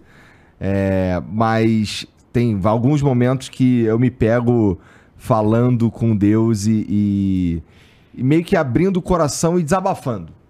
É, e eu agradeço muito. A maior parte do tempo, quando eu tô falando com tá Deus, falando eu tô agradecendo. Ele. É óbvio. Então, falando tá. com ele, eu tô. Eu e tô... ele tá respondendo eu, também. Eu, eu, não sei se isso é uma conversa. Porque é o que eu tô falando, talvez eu seja meio. Eu não, eu não consiga enxergar como você consegue que ele tá falando de volta. Mas é, você tava falando, assim, que eu, eu só comentei que eu também gosto das madrugadas, que é o momento que eu tô comigo mesmo e eu consigo, sei lá, falar com Deus também. Mas por que, que tu gosta das madrugadas? Porque é um momento do silêncio, é o um momento em que eu começo a abrir meu coração e falar, Senhor, o que, que eu posso fazer para te agradar? Como eu posso ser melhor? O que, que o Senhor tem para minha vida? Qual é o meu propósito? Em geral, eu chamo de pai. Eu também. Hoje eu falo, eu falo de pai também. Muitas vezes senhor, às vezes papai. Mas assim, eu já tive experiências com Deus tão lindas, Igor. Quando eu me converti, Deus assim resgatou meu relacionamento com meu pai. Eu senti que ele passou a ter orgulho de mim. Ele passou a ser um pai amoroso, ele não perdia um culto que eu pregava e falava de todo mundo para todo mundo de mim. E o meu problema sempre foi o meu pai. No ano de 98, ele foi uh, cometido de câncer, um câncer nível 4, gravíssimo no, no, no estômago. E eu fui levá-lo até um médico, porque ele estava com muito emagrecimento e tal. Aí eu fui, ele fumou a vida inteira, né? Desde pequenininho também, então... Quando eu cheguei no médico, era até o Dr. Pinotti, que na época era um, é o papa da, da gastrologia, né? Meu pai saiu, ele falou comigo, ele falou, olha, o seu pai tá com o, o, o estômago todo tomado, câncer nível 4, ele não tem seis meses de vida. O que, que vocês querem fazer? Vocês querem deixar como tá ou operar e tentar uma quimioterapia, fazer alguma coisa que possa salvá-lo, né? Ou pelo menos prolongar a vida dele. Eu falei, ó, isso ele tem que decidir e vamos contar para toda a família, mas quando eu saí de lá, eu fui levar meu pai, depois eu fui para minha casa. Eu morava na Rua dos Ingleses, ele morava em Perdizes. Eu me lembro que eu passei pelo Pacaembu e eu fui chorando, falando: Puxa Deus, agora que meu relacionamento com meu pai tá tão bom, o senhor vai levá-lo? E o Espírito falou assim: por que, que você não me pede para que eu cure? Eu falei, eu estou te pedindo. Mas eu, eu não tenho fé. Porque eu estou com medo. Eu posso pedir um sinal? E eu senti ele falando, pode. Eu tinha um, um Fiat hoje, verdinho. Ah. Não é do teu tempo, você devia É, ser sei muito que- menino. Era um tipo de um Uno, Tá. um pouquinho diferente. Eu falei, eu queria um sinal aqui nesse câmbio. O câmbio não mudou mais. Eu falei, pô Deus, eu tô pedindo um sinal de cura, o câmbio estoura. Assim ele vai morrer. Eu falei, não, eu quero outro sinal. Eu quero que esse câmbio volte a funcionar. Quando eu chegar na minha casa, ele pode engripar de novo. Fui mudando, foi indo. Entrei na Paulista, Jo- Joaquim Eugênio de Lima, entrei na Rua dos Ingleses. Quando entrei na garagem, estourou a caixa de câmbio. Eu cheguei em casa com tanta convicção de que Deus tinha falado comigo. Chamei meus irmãos e falei: Olha, está acontecendo isso, isso, isso, mas Deus me falou que vai curar o papai. Agora vamos lá na casa dele que nós vamos contar. Chegamos lá, reunimos ele com a minha mãe e tal. Quando eu contei, ele falou assim: Deus já tinha falado comigo que eu estava com câncer. Mas ele falou para mim não me preocupar que eu vou ser curado. Eu vou fazer a operação. Ele fez a operação, teve uma recuperação, ma- uma operação, fez, teve uma recuperação maravilhosa, viveu mais 10 anos e não morreu de câncer. Nunca mais teve câncer. Então eu já tive muitas experiências assim, específicas, sabe, de Deus falar comigo. Então hoje, quando eu sinto a presença dele, eu sei que é ele. E assim, o segredo é buscá-lo. Eu busco todo dia. Eu oro o dia inteiro. Estou dirigindo, eu oro. Ó, meus amigos aqui andam comigo, eles sabem que eu sou assim. Eu sou, quando eu tô bravo, eu falo as coisas, entendeu? Eu falo, vou pegar essa pessoa, vou matar. Depois eu falo, não, não é nada disso. Isso aqui é o velho homem gritando, é a carne gritando. Mas eu sou uma pessoa sincera para com Deus. Entendeu? E eu creio que o que Deus mais espera de uma pessoa que seja dele é que seja verdadeira. Aquilo que você não consegue fazer, fala, Deus, eu não consigo, me ajuda. Mas o errado é você querer mudar Deus. O que ele diz que é certo, é certo. O que ele diz que é errado, é errado. errado. A Bíblia diz sim, sim, não, não. Hoje nós estamos vivendo num tempo em que as pessoas estão querendo chamar o bem de mal e o mal de bem. E isso não é um princípio que eu inventei, isso é um princípio que eu creio que é de Deus. Por isso eu jamais vou mudar o que a Bíblia diz. Hoje tem muitos pastores que, em, função dessa misericórdia, querem fazer uma releitura da Bíblia. Não dá. Uma releitura, e quem que vai fazer essa releitura? O homem? Cara, se aquilo lá não é a Bíblia, se não é a palavra de Deus, então rasga tudo. Se eu puder mudar uma coisa, quem que vai dizer o que pode e o que não pode? Aí virou filosofia. Para mim não, para mim a verdade de Deus eu vivo por ela. E a gente vai vai chegar no vamos chegar no, no apocalipse, no juízo final e viveremos felizes para sempre no no paraíso, cara. Olha, o Apocalipse, como diz o próprio nome, é um tempo de juízo. Porque Jesus é visto na Bíblia como o cordeiro e o leão. O cordeiro, ele é o símbolo do animal sacrificial que morria em favor de alguém. E Jesus veio como um cordeiro porque ele morreu pelos nossos pecados. O justo pelos injustos. Quer dizer, eu não podia morrer por ninguém, porque eu sou pecador. Mas ele não, ele nunca pecou. Então ele morreu pelos pecadores. Para que quem cresce nesse sacrifício fosse salvo. É isso que a Bíblia diz. Deus amou o mundo de tal maneira que deu, Deu seu, seu único filho filho para que todo aquele que nele todo- crê Isso. não pereça, mas tenha vida eterna. João 3,16. Aí, Acertei? Igor, você já tá perfeito. João 3,16. Agora, Deus também, a Bíblia diz que a base do seu trono é justiça e juízo. Existe muita injustiça neste mundo que precisa ser reparada. E Deus está dando um tempo para a humanidade se arrepender. Quando chegar o tempo, aí vem o juízo. Aí vai ser um pega para capar. Mas mesmo nesse período do juízo, vai haver a oportunidade das pessoas se converterem, se entregarem a Deus e serem salvas. Quem não quiser, aí vai estar na presença de Deus e vai assumir as consequências da sua incredulidade. Então, hoje, isso que a gente está vendo, está tudo na Bíblia. Tudo isso que você está vendo. Por exemplo, eu vou trazer aqui um código para você que você não. Você acho que nunca ouviu. Ah, Você já ouviu falar de número da besta, marca da besta? 666. 666. Você sabe o que, que é isso? é um, sei lá. Não. Alguns É dizem. porque o Apocalipse, o livro de Apocalipse, ele é muito alegórico, é difícil. Tem assim, coisas que são alegóricas, tem outras que são muito mais claras, mas você tem que entender no significado daquele tempo. Por exemplo, tem uma, uma, um, um tipo de estudo que chama gematria, Ah. que várias línguas antigas, o número delas era a letra. Tá. O grego tem, o hebraico tem. Por exemplo, no hebraico, a letra Aleph é a primeira letra. Ela também significa o número 1. Um. O Beit é o segundo, é o número 2. Gimel 3. Dalet 4. Re 5. Vav 6. Então, quando você Tá fala. inventando isso não, né, Lamartine? Não, não, isso tô te aí é- zoando, tô te zoando, tô te zoando. Isso é todo mundo sabe. Todo mundo que estuda hebraico sabe, inclusive hoje é assim lá. Tá. Eles têm os números né, arábicos, mas eles também podem. Você pode abrir um livro, a primeira página está com Aleph lá e não com o número 1. Tá. Tá? Então, o número 6 é a letra Vav. 666 é Vav, Vav, Vav.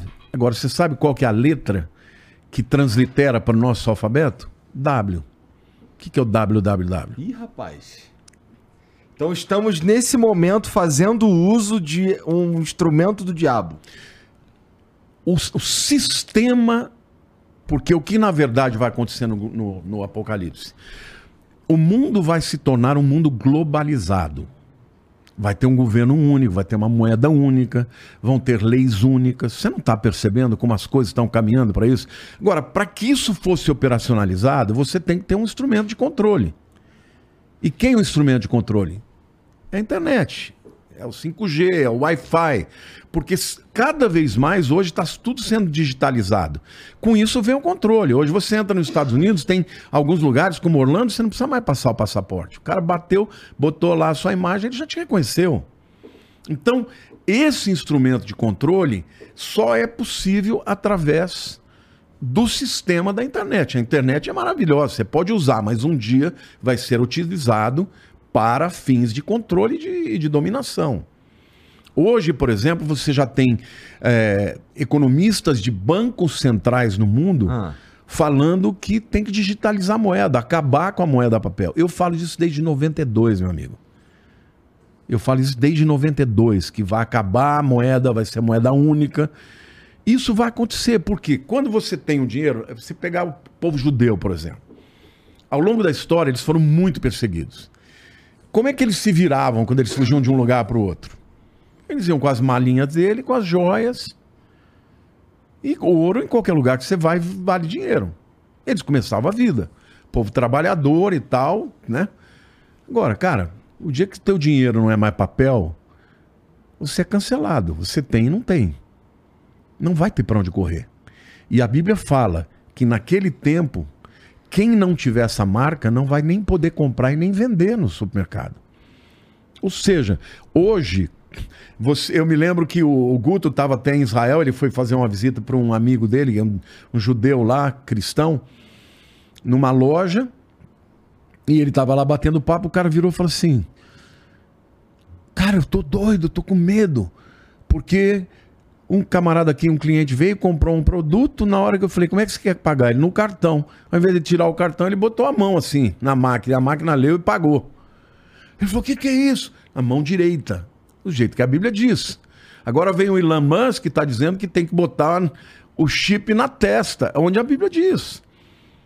Então nós estamos entrando agora já numa seara onde claramente o mundo está se preparando para uma dominação. Você pegar o Klaus Schwab, que é o, que é o presidente do Fórum Econômico Mundial, já ouviu falar sobre isso? O, o grande reset. Já. Então, o que, que é um reset? É você pegar, dar um boot no computador e começar tudo de novo. Esses caras estão falando disso. Estão falando de um mundo, até uma agenda 2030 da ONU, de um mundo onde eles acham que para acabar com as diferenças, eles têm que acabar com a moeda, com as diferenças de câmbio. Eles estão falando disso, isso já está saindo de maneira clara. Entendeu? Você já vê eh, reportagens em revistas importantes falando que o mundo hoje entende que tem que ter uma globalização, porque senão você nunca vai vencer as diferenças sociais. Só que hoje esses caras interferem até nos, nos projetos que são votados nas nações. Eu, como deputado, 99% dos, dos projetos que eram apresentados eram, eram vindo do governo. E de onde vêm esses projetos? Muitos deles da ONU. Todos com viés, entendeu? De globalização, viés. E é assim: você vai para os Estados Unidos, vai para a Europa, vem para o Brasil, é a mesma coisa. Então, existe uma, uma visão de preparar o mundo para um controle. E um dia, o líder desse, de- desse conglomerado de nações vai ser o anticristo. Por quê? Porque o viés dele vai ser contra Deus e contra a Bíblia. Então, até essa, esse levante contra a Bíblia, a Bíblia se tornando cada vez mais politicamente incorreta, já é uma preparação para isso, cara. E vai acontecer. Isso é uma visão bem interessante mesmo. Nesse sentido, é, ouso dizer que Lamartine jamais terá um Tesla. Não, não tem problema com nada elétrico. Não, Não, mas que o. Tesla é do Elon Musk, né?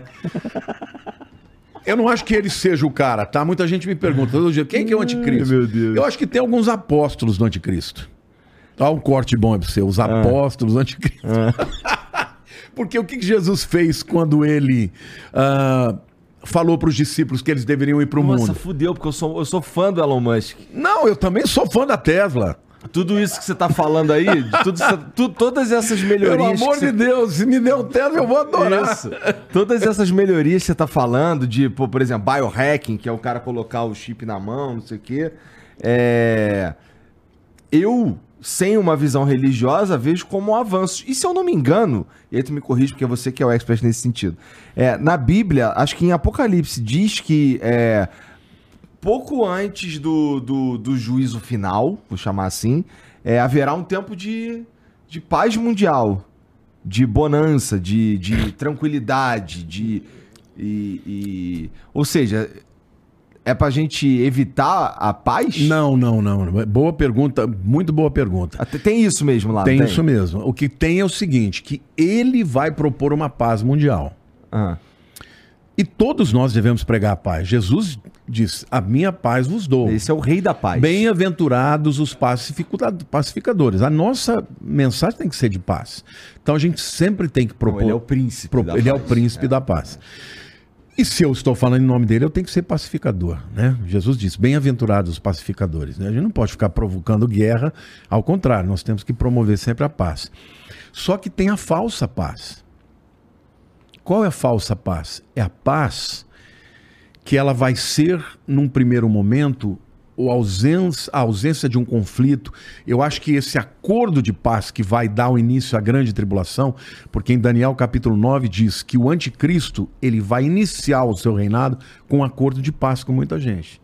Só que o acordo de paz dele vai ser o seguinte: o que é que prejudica a paz? Religião prejudica a paz. Então nós vamos ter que acabar com religião, porque religião é um preconceito que você tem com o outro. Então nós vamos ter uma religião que seja sincrética, que tenha um pouco de todos, mas você não vai ter liberdade de manter a sua fé do jeito que é. Entendeu? Outra coisa, é uma paz, porém vocês vão ter que se submeter a mim. Porque é isso que o livro de Apocalipse fala. E nessa hora, quem não se submeter, ele vai matar. E Ou aí já pessoas- dizia o grande filósofo Falcão do Rapa que paz sem voz não é paz, é medo. É isso aí. E vai ter muita gente. Agora, quando você está dentro de, uma, de um sistema onde você não tem para onde fugir, eu sou totalmente favorável à tecnologia, eu uso tecnologia. Eu acho esse negócio de celular, eu acho maravilhoso. Eu me lembro que a primeira vez que eu fui no Epcot Center, Ah, em 1993, janeiro de 93, eu entrei naquela, naquela bola lá, que é o Earthship, Ear- como é que é? Ah, Spaceship Earth, é a espaçonave Terra, né? Eu, eu já vi, mas nunca fui. você entra num carrinho, ele vai passando a evolução da humanidade. Quando chegou no futuro, tinha uma menina nos Estados Unidos, num, num tablet, conversando com uma menina no Japão, no Japão, assim, vendo uma outra. Eu falei, ah, isso é uma palhaçada, isso não vai acontecer nunca. Cara, eu sou já mais velho, eu vi o, o nascimento do computador, do celular. Nós estamos vivendo num tempo onde a multiplicação exponencial do conhecimento é bíblico, inclusive. A Bíblia diz que no final dos tempos as pessoas correriam de um lado para o outro e o saber se multiplicará. É o que está acontecendo hoje. Então, muitas dessas tecnologias são maravilhosas. São maravilhosas, porque elas têm benefícios. Mas o problema, por exemplo, eu, num livro que eu escrevi, Apocalipse, a maior profecia do mundo, eu estudei muito numa, numa uma universidade, é, fiz cursos livres, né? Que chama Singularity. Ah. É uma universidade só de grandes cientistas que falam de evolução, de como que o mundo vai ficar, e eles, assim, antecipam muito. Lá eu li a respeito de um, de um tipo de tratamento para depressão com eletrodos com ímãs. E lá eu li que a coisa era muito boa. Mas tinha no artigo, um artigo que eu até botei no meu livro, que algumas pessoas falaram que melhoraram da depressão, mas por outro lado elas começaram a questionar os princípios de fé que eles tinham. E na época eu tinha um amigo muito querido da, da minha igreja que tinha depressão. Uma depressão profunda, que nenhum remédio conseguia tratar. E eu me lembro que a esposa dele, eles- eram muito próximos da gente, falou assim pra mim: Você acha que eu devia fazer? Eu falei: Eu acho.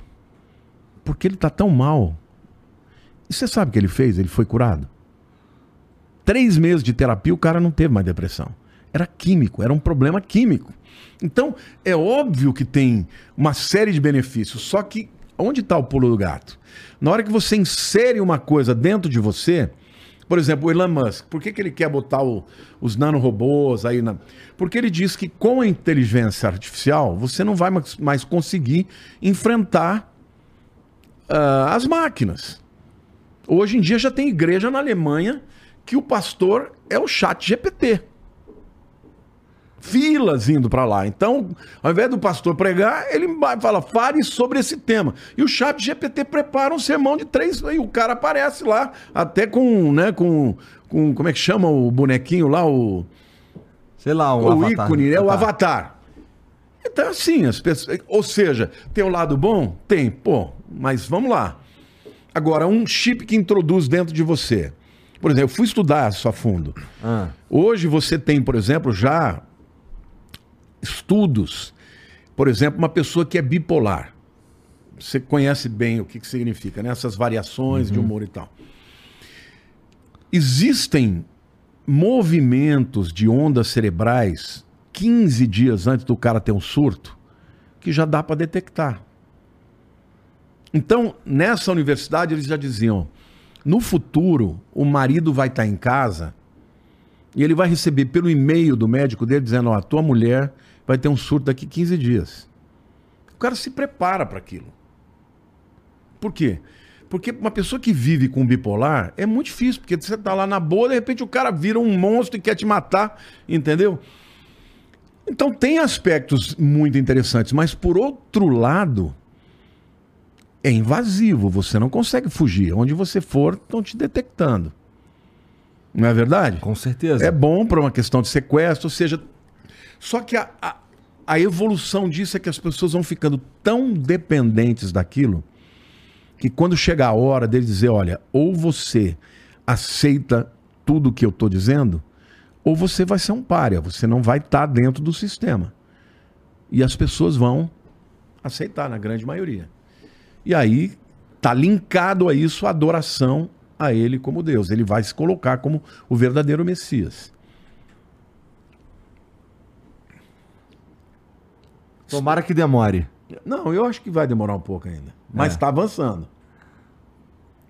Mas tomara que demore bastante, porque eu vou te falar, é, eu acho incrível a multiplicação da que a tecnologia promove. É, não, é fantástico. Eu não estaria aqui se não fosse o número da besta, pô. o número da besta, na verdade, é um sistema. Eu acho que, na verdade, esta palavra, o número da besta, isso é uma interpretação, tá? Isso é uma interpretação minha que eu nunca vi ninguém falar além de mim. Tá. Tá? Tem outras teorias e tal. Mas como eu estudo hebraico e sei que o Vav é o 6, e o Vav, se você for para Israel, eles usam, obviamente, o nosso, o nosso linguagem, www. Mas você tem lugares que escrevem Vav, Vav, Vav. Agora, Vav, Vav, Vav é 666. E, e faz sentido, porque não seria possível um mundo globalizado se não existisse a internet. É verdade. É verdade. Imagina. Mas não é a internet em si que é ruim, é a utilização que você dá a ela que é ruim. É, isso pra qualquer tecnologia, né? Isso, exatamente. Isso aí, quase qualquer coisa que a gente. que o ser humano inventa, o ser humano, inclusive, tem uma puta habilidade de, de estragar as invenções e É a torná-las própria bomba perversas. atômica. A própria bomba Descobriram, atômica. né, como é que você divide o átomo, você tem uma energia espetacular, só que o homem vai lá e destrói Faz uma bomba. uma bomba. É. Tem a história que o do, do, do Nobel, por exemplo. O prêmio Nobel. Nobel foi o cara que inventou o TNT. Quando ele viu a merda que os caras estavam fazendo com o TNT, ele, cara, não, peraí. Aí começou a premiar pessoas que, que lutavam pela paz e tudo mais. Mas, cara, é. Vamos lá, a gente, a gente falou sobre tudo isso daí pra pensar no que vem depois. E eu paro pra pensar um pouco sobre é, essa vida eterna, sobre, vamos lá, os que ficaram, os que, é, vamos lá, amaram a Jesus e, e, portanto, viverão a, vi- a vida eterna. É, eterna é muito tempo, cara. É. E assim, é, é- deve ser chato. não, não. Ah, veja, a Bíblia diz assim: a vida eterna é esta, que te conheçam como único Deus. É um processo de descoberta de conhecimento de um ser infinito. A Bíblia diz: nem olhos viram, nem ouvidos ouviram, nem jamais penetrou no coração do homem o que Deus tem preparado para os que o amam. Quando você ama a Deus, você quer muito estar com Ele. Você quer descobrir as grandezas, as maravilhas de quem Deus é. Essa vida aqui, Igor, você nasce morrendo. Você ainda é muito jovem, ainda Não, mas deve você estar nasce senti- com um timer mesmo. Uma Um hora. timer? É. Não, mas você, eu me lembro que quando eu era jovem, no auge da minha forma, putz, eu falava assim, eu olhava para minha mãe usando óculos para ler, eu falava, ah, não é possível que você não está conseguindo ler isso aqui. Hoje eu não consigo ler, eu tenho que fazer assim, quer dizer, vai tudo deteriorando. E o próprio universo, você conhece a lei da entropia, né? A segunda lei de, de Newton. Que tudo vai estragando, vai tudo deteriorando. Então, o universo está decaído, o universo está evoluindo para o caos. Mas Deus é aquele que é a origem e o destino de tudo. Então, você estar em Deus é você descobrir a fonte da vida, sabe? E, e outra coisa, nós vamos ter milhões de coisas para fazer. Nós não vamos ficar em cima de uma nuvenzinha tocando harpa, entendeu? Senão, misericórdia, né? Você conhece a piada, né? Do, do camarada que, que tava escolhendo entre o céu e o inferno, conhece? Já ouviu falar? Não. O cara chegou lá pro São Pedro, São Pedro mostrou para ele o céu, ele falou: "Ó, São Pedro, você pode me dar licença? Eu quero eu quero conhecer outro lado também". Aí chegou lá, o, o diabo abriu daquela festa, tocando, mulherada, muita bebida, cara. Aí ele voltou lá pro, pro São Pedro e falou: Ó, São Pedro, desculpa, mas eu que é muito chato, eu vou pra lá tal, né? Aí o, o diabo, quando o cara entrou, fechou a porta, era tudo ruim. Ele tinha que limpar os baldes de, de estrume todo dia. Tinha que escolher se ia comer, se ia fazer. Ele falou, pô, mas como é que. Como é que você faz isso? Você me mostrou uma coisa completamente diferente. É, mas naquela hora eu estava em campanha. Agora isso aqui é a realidade. Meio como os políticos fazem. Como os políticos fazem. Então, na verdade, eu penso o seguinte: que a vida eterna é uma vida em que nós vamos conhecer a Deus e nos relacionarmos não só com Ele, mas entre as pessoas também, né? E a Bíblia diz novos céus e nova terra. Você já ouviu falar que nós vamos ter uma nova terra e a gente vai habitar na terra também? É? É. Significa que o céu necessariamente não é só um mundo espiritual. Porque a gente vai ter um corpo. Um corpo imortal, mas um corpo mesmo. Jesus, quando ressuscitou, ele partiu o pão, ele comeu com os discípulos, ele tinha um corpo. Mas aí precisa de uns 3, 4, 5 planeta Terra, né, cara? Se a gente for para pensar que muitas pessoas que já morreram. É, Mas é uma final- nova terra, não é o mesmo. Essa terra aqui vai ser destruída. Destruída. Segundo a Bíblia, ela vai ser transformada ah, pelo fogo. Vai ser realmente consumida, porque essa nova terra que Deus tem vai ser uma terra. Nossa, tomara que demore muito. Eu também penso assim, viu? Eu ainda quero ver meus netos crescerem, quero ver meus, meus netos casarem. É, eu tô ouvindo que o, que o juízo final está próximo desde moleque, né, cara? Então, e, e Eu sempre digo, a Bíblia nunca nos permite marcar data. Agora, para quem estuda, percebe que os elementos necessários para que o Apocalipse se cumpra estão aí. Por exemplo, lá no livro de Apocalipse, tem duas testemunhas que vão proclamar a Deus dentro desse sistema do anticristo. Então eles vão ser um- uma pedra no sapato do anticristo. E esses caras vão ser mortos em praça pública, em Jerusalém. E a Bíblia diz que o mundo inteiro vai ver isso e trocar presentes. Como é que isso é possível? Como é que isso é possível? Através da internet. Isso só seria possível num mundo em que você enxerga a distância.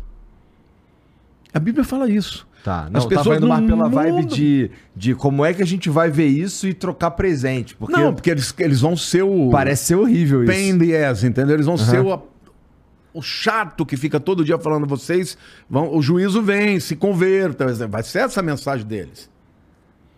Entendeu? Então, esses camaradas vão ser mortos publicamente. Mas o que, o que é incrível é que a Bíblia fala que todo mundo vai ver. E vão se alegrar, fala, pô, até que enfim esses caras morreram. Outra coisa, por exemplo, a Bíblia fala de um exército que vem contra Israel de 200 milhões de homens, do leste de Israel. No tempo em que João escreveu, não tinha 200 milhões de pessoas no mundo. Mas se você pegar os inimigos de Israel hoje, os muçulmanos e a China, você põe 200 milhões de soldados. A Bíblia diz que o Eufrates ia secar e eles iam vir pelo Eufrates. O Eufrates está secando.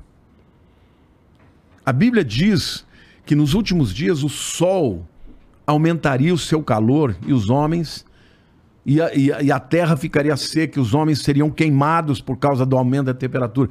Esse aumento de temperatura global está acontecendo. Algumas pessoas vão dizer, ah, é o aquecimento global. Sim, e daí? Só que a Bíblia diz que ia acontecer.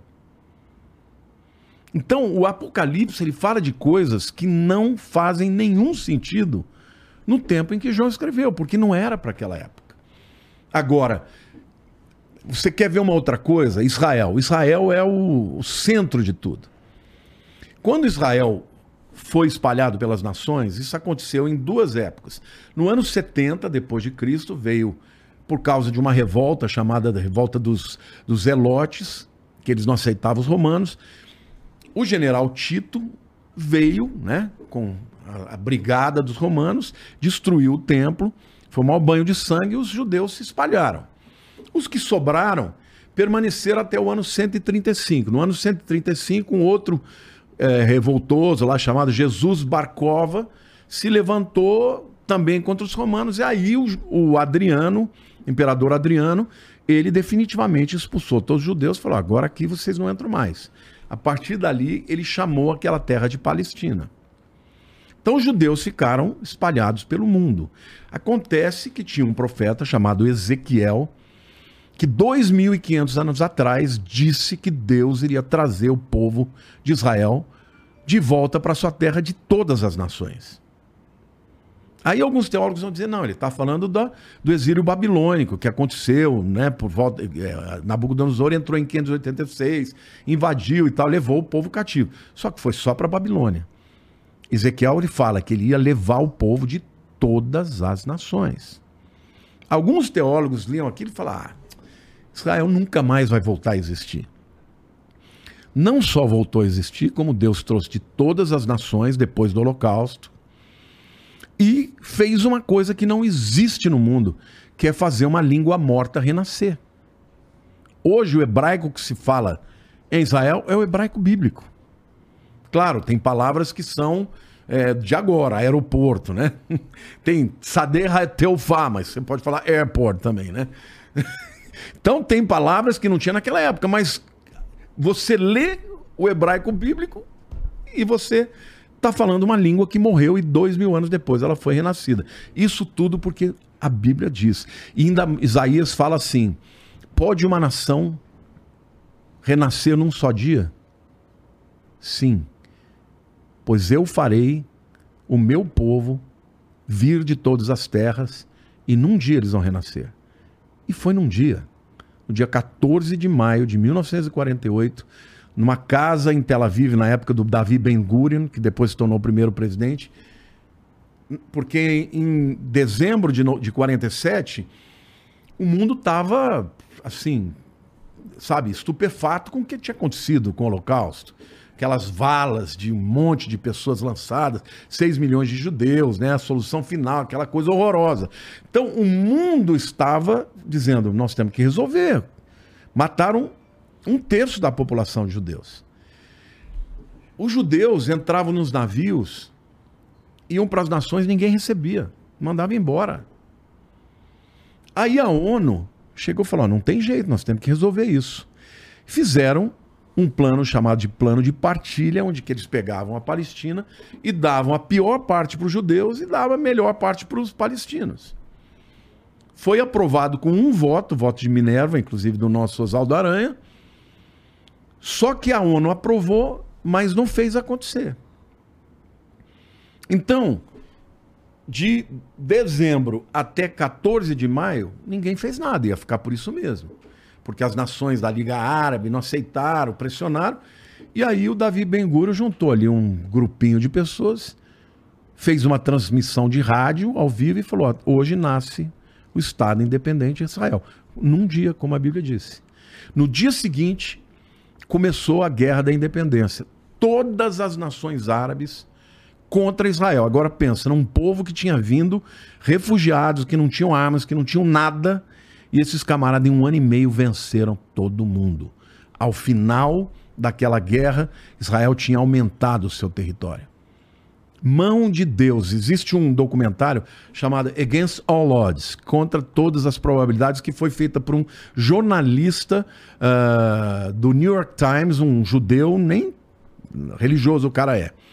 Esse camarada foi e fez uh, um monte de perguntas para tanto árabes quanto judeus, que participaram tanto da Guerra da Independência e depois da Guerra dos Seis Dias, que aconteceu em 67, junho de 67. Sabe o que acontecia? Os camaradas diziam assim, ó, a gente ia soltar foguete, não, não fazia, não soltava. A gente ia tentar comunicação, não dava. E a hora que a gente viu, os judeus já vinham e tomavam a gente. Então, houve intervenções. Tem até um testemunho que eu achei incrível. Um, um árabe diz que viu o pai Abraão olhando feio para ele, dizendo assim: não faça isso. Abu Ibrahim. E os caras, assim, com um, um destacamento para pegar um grupo de judeus que estava quadro, os caras foram embora porque tiveram uma visão. Então, assim, eu creio que a intervenção de Deus para com a nação de Israel, ela foi extraordinária e continuará sendo, porque Deus falou: nunca mais, depois que eu os trouxer de volta, eles vão deixar sua terra.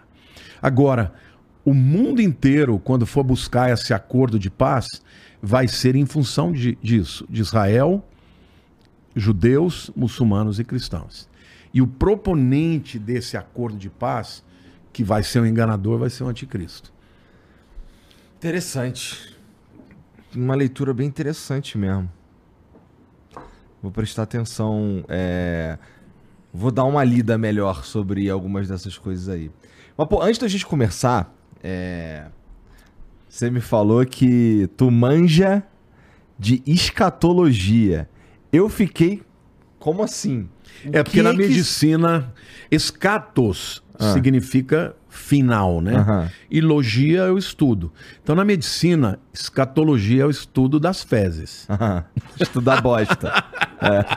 Mas na teologia não é. Na teologia é estudo das coisas dos últimos tempos. Entendi, pô. Mas quando você fala na medicina, estou com problemas escatológicos, significa que você tá Então com- a gente tá falando de escatologia aqui faz um tempo, na verdade, É né? verdade, é. E tudo isso é escatologia. Tá. Porque escatos significa fim. E no nosso aparelho digestivo. Então tu me deixou assustado de propósito, né? Quando tu falou que tu manjava de escatologia. Não, eu já falei com. Eu falei, vamos ver se ele sabe do que eu tô falando. Não né? sabia. Achei que tava falando de bosta mesmo. E, pô, é. Então, esse assunto é, é o fim, fim dos tempos é, é o que você mais estudou na tua vida religiosa? Não, na verdade, eu sou um estudioso. Eu adoro as línguas originais. Por exemplo, eu leio o Novo Testamento no grego.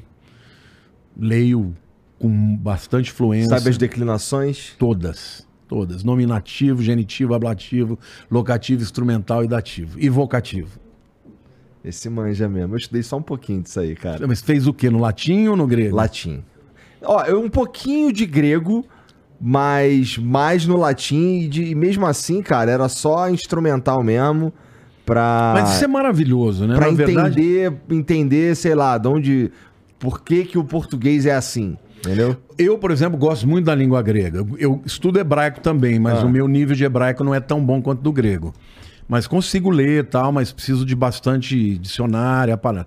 O grego, quando eu estudei, estudei cinco anos, a gente tinha uma metodologia assim. ah, você tem as palavras que ap- aparecem ac- acima de mil vezes. Ah, Aí você tem 500 palavras, eu tinha que decorar todas. Tem as palavras que aparecem de 500 a mil vezes. Tinha mais uma cara de palavras, eu tinha que decorar todas. Todas as palavras do Novo Testamento que acontecem de 50 vezes para mais, eu sei de cor. As que estão abaixo disso, eu já não sei. Entendi. Aí eu preciso de um dicionário. Mas a maior parte do texto é um texto que está dentro dessa, desse vocabulário. Então eu leio bem. E eu conheço muito a gramática, né? Dessa coisa do- das declinações e tal, que é maravilhoso, né? Você poder mudar o sufixo e mudar o sentido da palavra. é. Não é isso? Então, eh, isso é um artifício. Por que, que tu foi estudar grego? Porque o Novo Testamento foi escrito em grego. Tu grego queria estudar o novo, o novo Testamento? Não, eu quis. eu- o meu curso foi um, um curso em ah, teologia, mas com ênfase em ah, exegese. Exegese é o estudo da língua original. Tá. Porque você tem uma palavra, a palavra ela tem significado. Por exemplo, quando você pensa na palavra êxodo, o que, que significa um êxodo? Saída. Ir embora, deixar um lugar. Mas você sabe por quê? Não. Rodós é caminho. E ex para fora. O que, que é caminho para fora? Saída. Por que roda? Roda é de caminho. Então, Tô te entendendo. é tudo vem do grego. Você começa a entender. Você o que, que é, por exemplo, periferia? No, Bom, no eu sei, eu sei que significa periferia. Periferia é o que tá em volta do centro. Pronto. Fero, no grego, é carregar. Peri, ao redor. Carregar para fora. O que, que é fósforo? Por que, que é fósforo? Porque fo- o foro vem de fero, que é carregar. E fós é luz. Fósforo é o que carrega a luz. Então tu é bom de etimologia. Tudo. Eu vou para conversa com, com o médico, ele fala: qual a tua especialidade? Eu falo grego. Porque eu consigo ler todos os relatórios dele, eu sei o que ele está falando. Entendi, entendi. E dessa maneira você também olha para as palavras bíblicas. Então, por exemplo, quando uma palavra é mal traduzida, você vai para o original, você entende o significado dela porque você conhece o verdadeiro sentido. Quando você lê em português, inglês ou qualquer outra língua, é uma tradução. Eu leio na língua que foi escrita. Então, por isso eu escolhi fazer essa ênfase, porque eu sempre gostei de línguas, mas eu falei, eu quero estudar o grego e o hebraico o hebraico do Velho Testamento e o, e o grego do Novo Testamento. Então eu sou um exegeta, eu sou um cara que estudo com profundidade as línguas originais, estudo teologia sistemática, todas as coisas, mas eu tenho uma paixão pela escatologia, porque eu sinto que esse foi o chamado de Deus. Ele deu uma risadinha, porque esqueci, é difícil você não. não é, fala de escatologia, né? eu penso em bosta, cara. É na hora. Não tem, não tem um segundo de delay. Escatologia é bosta. É bosta. Mas eu tô, enten- entendi o que você tá dizendo.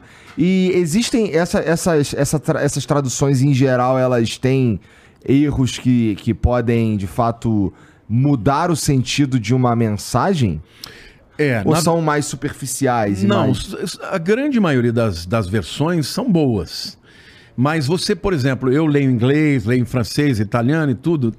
Às vezes o português está melhor que inglês. Às vezes o português está pior que inglês.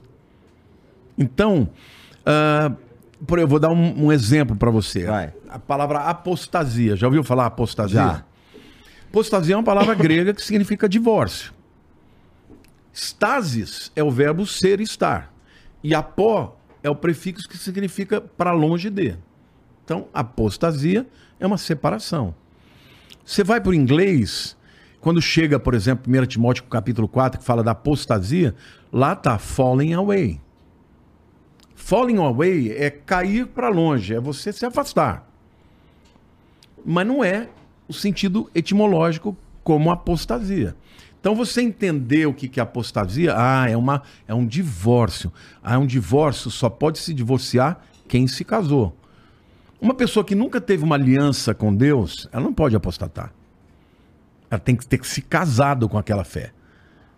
Então, quando você vai pro, pro, pro sentido original, você tem mais você tem mais entendimento. E na hora de transmitir o ensino e tal, fica muito mais rico, né?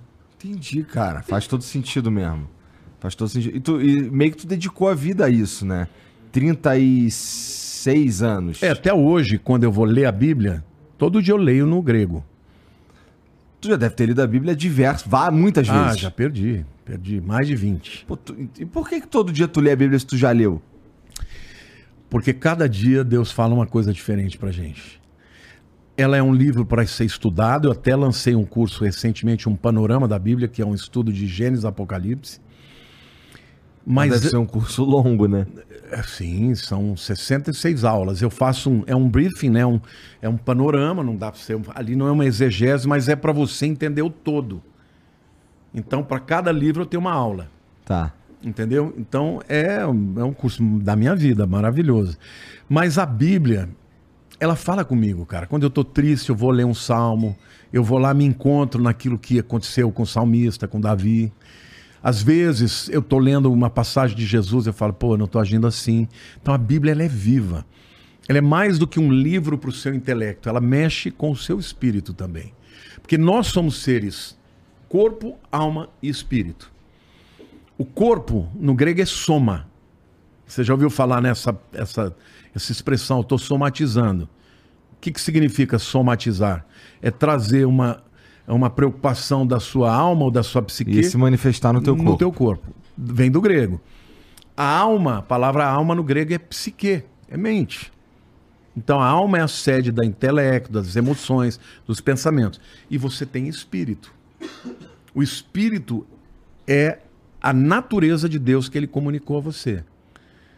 São três áreas diferentes. A gente chama na teologia de tricotomia. São três áreas. Quando Tô você pensando aqui qual que é a função prática do espírito. a função prática do espírito, que é o espírito que é eterno e que se comunica com Deus. Não é minha alma. Não é a sua alma.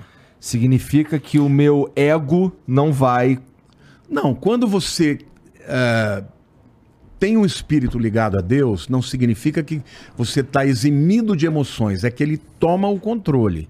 Não é compartimentalizado. Ah, agora isso aqui é o espírito, isso aqui é a alma. Não, é tudo junto. Tá. Só que a capacidade de você crer, a Bíblia diz: as coisas espirituais não se discernem fisicamente, mas só espiritualmente. Então a fé é uma capacitação, uma habilidade do espírito.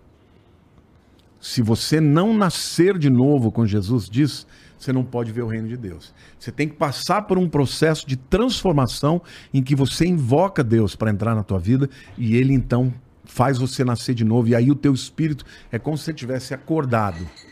Entendeu? De um de um de um sono e ele passa a olhar para as coisas e discernir o que ele nunca discerniu. Por isso que você tem pessoas que sabem tudo da Bíblia, mas não creem em Deus. Existem É, pessoas dá pra você fazer. Dá pra um ateu ler, ler a Bíblia, entender aquilo ali, pegar, Sim, é, é, sacar o que, que tá rolando ali, sacar, por exemplo, é, inclusive é, entender a personalidade de Jesus e ainda assim não acreditar. continuar sendo, sendo um ateu. É, perfeitamente o, possível. O Pondé, por exemplo, já recebeu o Pondé. Já, já, eu gosto muito do Pondé, Gosto muito. É um dos caras mais brilhantes que, que, eu, que eu entendo. Salve, Pondé. Vem aí de novo, cara. Ele é uma pessoa inteligentíssima. Ele, por ter um background judeu, né? Ele um dia falou uma coisa que virou fã dele. Ele falou: ó, qualquer pessoa que diga que a Bíblia não é um baita de um livro é um burro. É porque ele fala bem claramente mesmo. É, entendeu? Só que ele não teve uma experiência com Deus. Eu oro por ele, eu falo, Senhor, um camarada desse, brilhante desse jeito, ele precisa ter uma experiência contigo. A experiência que não é só entender, é experimentar. Eu experimentei Jesus. Eu experimento Jesus na minha vida. Todo dia. Todo dia eu falo com ele, eu sinto a presença dele. Entende? Isso eu não, eu não negocio isso. Isso, isso daí é só pra eu pegar aí o, o que você falou do corpo, da alma e do espírito. Isso, é, essa experiência, esse contato que você tem com o divino é, estaria associado ao teu espírito. É o Espírito. É por isso que Jesus fala: se alguém não nascer da água e do Espírito, não pode ver o reino de Deus. Tu acredita em fantasma? Claro, não, é, você sabe que a palavra fantasma vem do grego também, né? Ah, Phantom significa o que se manifesta. tá. Entendeu? É um fantasma, tipo um fantasma mesmo. Uma pessoa Uma casa que é, mal assombrada. Eu não penso que seja um ser humano que morreu. Eu penso que é um demônio. É. Mas claro que eu acredito. Acredito mesmo. Mas não acho que pessoas voltam. Tá. Não, então, então vamos lá. Se eu, se eu se eu tive uma visão do fantasma da minha avó, na tua opinião, não é minha avó. Não. É Pra um demônio que se manifestou. Pra onde vão as pessoas que morreram então? Então, ah, antes da ressurreição de Cristo, no Velho Testamento havia um lugar chamado Sheol. um monte de pergunta que provavelmente tu vai ficar assim, caralho, que pergunta idiota. Não, são perguntas ótimas. São perguntas que eu recebo todos os dias. Todo mundo me pergunta sobre isso. Onde que as pessoas ficavam? Chamava Sheol. Jesus conta uma história, graças a Deus que ele conta essa história, de dois homens. Um era um, um cara rico, mas maldoso, não tinha temor algum a Deus. E o outro era um homem muito pobre, mas que era temente a Deus, chamado Lázaro. E o- ambos morrem e estão no seio de Abraão. E aí Jesus vai descrevendo a história e fala que o rico estava de um lado morrendo de sede e ele vê o Lázaro e ele fala assim: Pai Abraão, ele está falando, então quer dizer, tá, num, tá próximo, ele consegue ver. Pede para o Lázaro molhar a mão na água e pôr na minha língua, que eu estou morrendo de sede. E o pai Abraão fala para ele assim: os que estão aqui não podem ir para aí e os que estão aí não podem vir para cá. Aí ele fala: então deixa eu voltar para casa da minha família para eu avisar os meus irmãos. E o Abraão fala para ele: ele já tem as leis e os profetas. Está falando do quê? Da Bíblia. A lei é a Torá e os profetas é o Naviim. Né? No Velho Testamento inteiro é chamado de Tanar. Tanar é de Torá, depois Nabiim, que são os profetas, e o Ketubim, que são os, os escritos tal. Então, isso o judeu chama o Velho Testamento, que é a Bíblia deles, de Tanar. E Jesus falou: eles têm a lei e os profetas. A ele ouvi. Ou, ou seja, o que, que a gente tira como inferência isso? Que Deus não vai deixar ninguém voltar. Não pode voltar. Então, quem é que aparece? São espíritos enganadores. Existem espíritos chamados espíritos de familiaridade. O cara acompanha a tua família gerações. Ele consegue imitar a sua voz. Olha, não tem gente que imita a voz? Você não cansou de receber os, os caras que vêm aqui imitar? Oh, mas eu sou o marido aí, tá ok? Esse aí todo mundo sabe. Você imita também ou não? Não, não, não. Mas até que ficou legal, tá ok? Agora, o cara acompanha, ele vê a tua família, ele vê tudo que você faz, ele sabe dos seus segredos. Aí ele vai, entra num médium e conta o que aconteceu. Isso é o que a gente entende da Bíblia. Tenho super respeito, tenho amigos espíritas que pensam diferente de mim, mas na Bíblia a gente sabe que não pode voltar. Então, eu acredito que tenha os espíritos, fantasmas, mas não de seres humanos. São demônios. Tá, não, é, meu ponto seria, é, se fossem seres humanos, se esses fantasmas, o que são? É a alma ou o espírito? O, espírito. que, o que tá no seio de Abraão é o espírito. É o espírito. Tá. Porque a alma e o corpo ficam enterrados, aguardando o dia da ressurreição. Tá. Isso é complexo. Porque alma e espírito, alma e corpo são físicos. O que, que é a alma, segundo a Bíblia? A psique. O que, que é a psique? É a sua mente. O que, que é a sua mente? Resultado de interação de bilhões de neurônios aham. que fazem sinapses e pensam. O seu cérebro ele tem áreas inteiras de, de memória, mas se você olhar fisicamente, se você tem uma pessoa que sofre um acidente, ela pode perder memória, ela pode perder habilidade de fala, porque atingiu fisicamente uma área que era responsável por aquilo. Então, a alma, a psique, que é, que é a sede do intelecto, dos pensamentos, do raciocínio, da vontade, é físico faz parte da natureza física. Então, corpo e alma, quando o indivíduo morre, ele fica debaixo da terra. O espírito é outra natureza, natureza espiritual, que é a natureza de Deus. Esse é eterno. Esse não fica dormindo. Entendi. Agora, o corpo e a alma vão ficar aguardando o dia da ressurreição, que a pessoa vai receber né, novamente a plenitude de tudo. É. É, é, bom, pra ace- eu entendo. Pra aceitar isso precisa de fé Total. total. É, mas você concorda comigo que precisa de bem menos fé pra acreditar em Deus? Bem menos. Bem menos. Bem menos. Eu tô te falando, eu acredito em Deus. Talvez. é, Quando eu falo Deus, no que que, o que que vem na tua cabeça? É, existem pessoas que pensam em energia, existem pessoas que pensam num ser inteligente de outro nível. Aham. Eu penso no ser onipotente, onipresente, onisciente, na causa primeira de todas as coisas, o Criador, um ser autoexistente, nunca foi criado, nunca deixou de existir, e ele é a origem de todas as coisas. Para mim, este é Deus.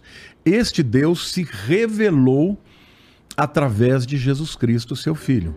Na- na- em Hebreus capítulo 1 diz assim: Esse Deus tem sentimentos? tem, tem. Ele nos criou a sua imagem e semelhança. Então, o fato de termos sentimentos não é porque ele é parecido conosco, nós é que somos parecidos com eles, com ele. Tá. Ele tem, ele tem vontade, ele tem sentimentos, ele se entristece, ele se alegra, ele fica indignado. Ele não é grande demais pra tá. pra ficar indignado com uns bosta que nem a gente? é que Deus é santo também.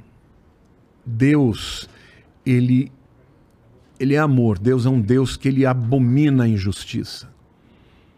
Sabe quando você olha para uma injustiça e você fica indignado?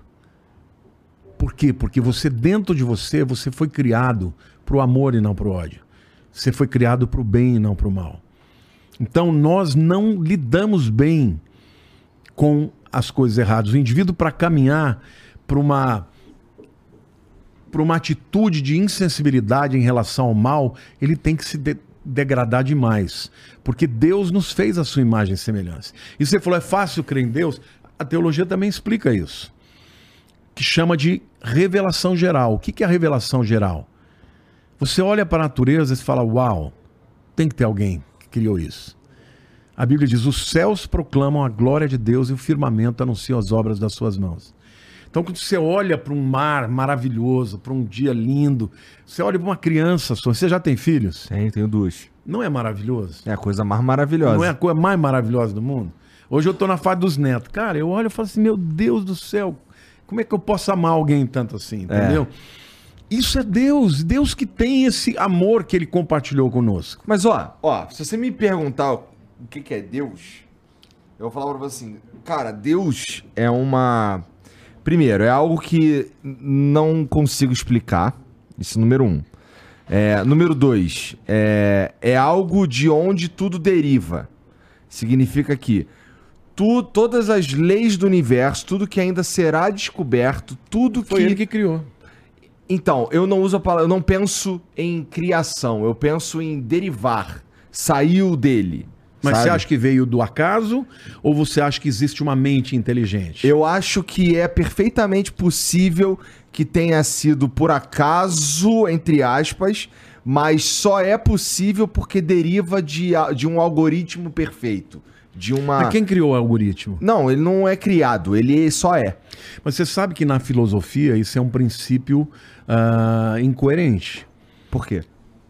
Eu cheguei nessa sala aqui, Aham. Sala linda, Aham. toda decorada. Essas bebidas colocadas em ordem perfeita. aham. É possível você achar que isso foi aleatório?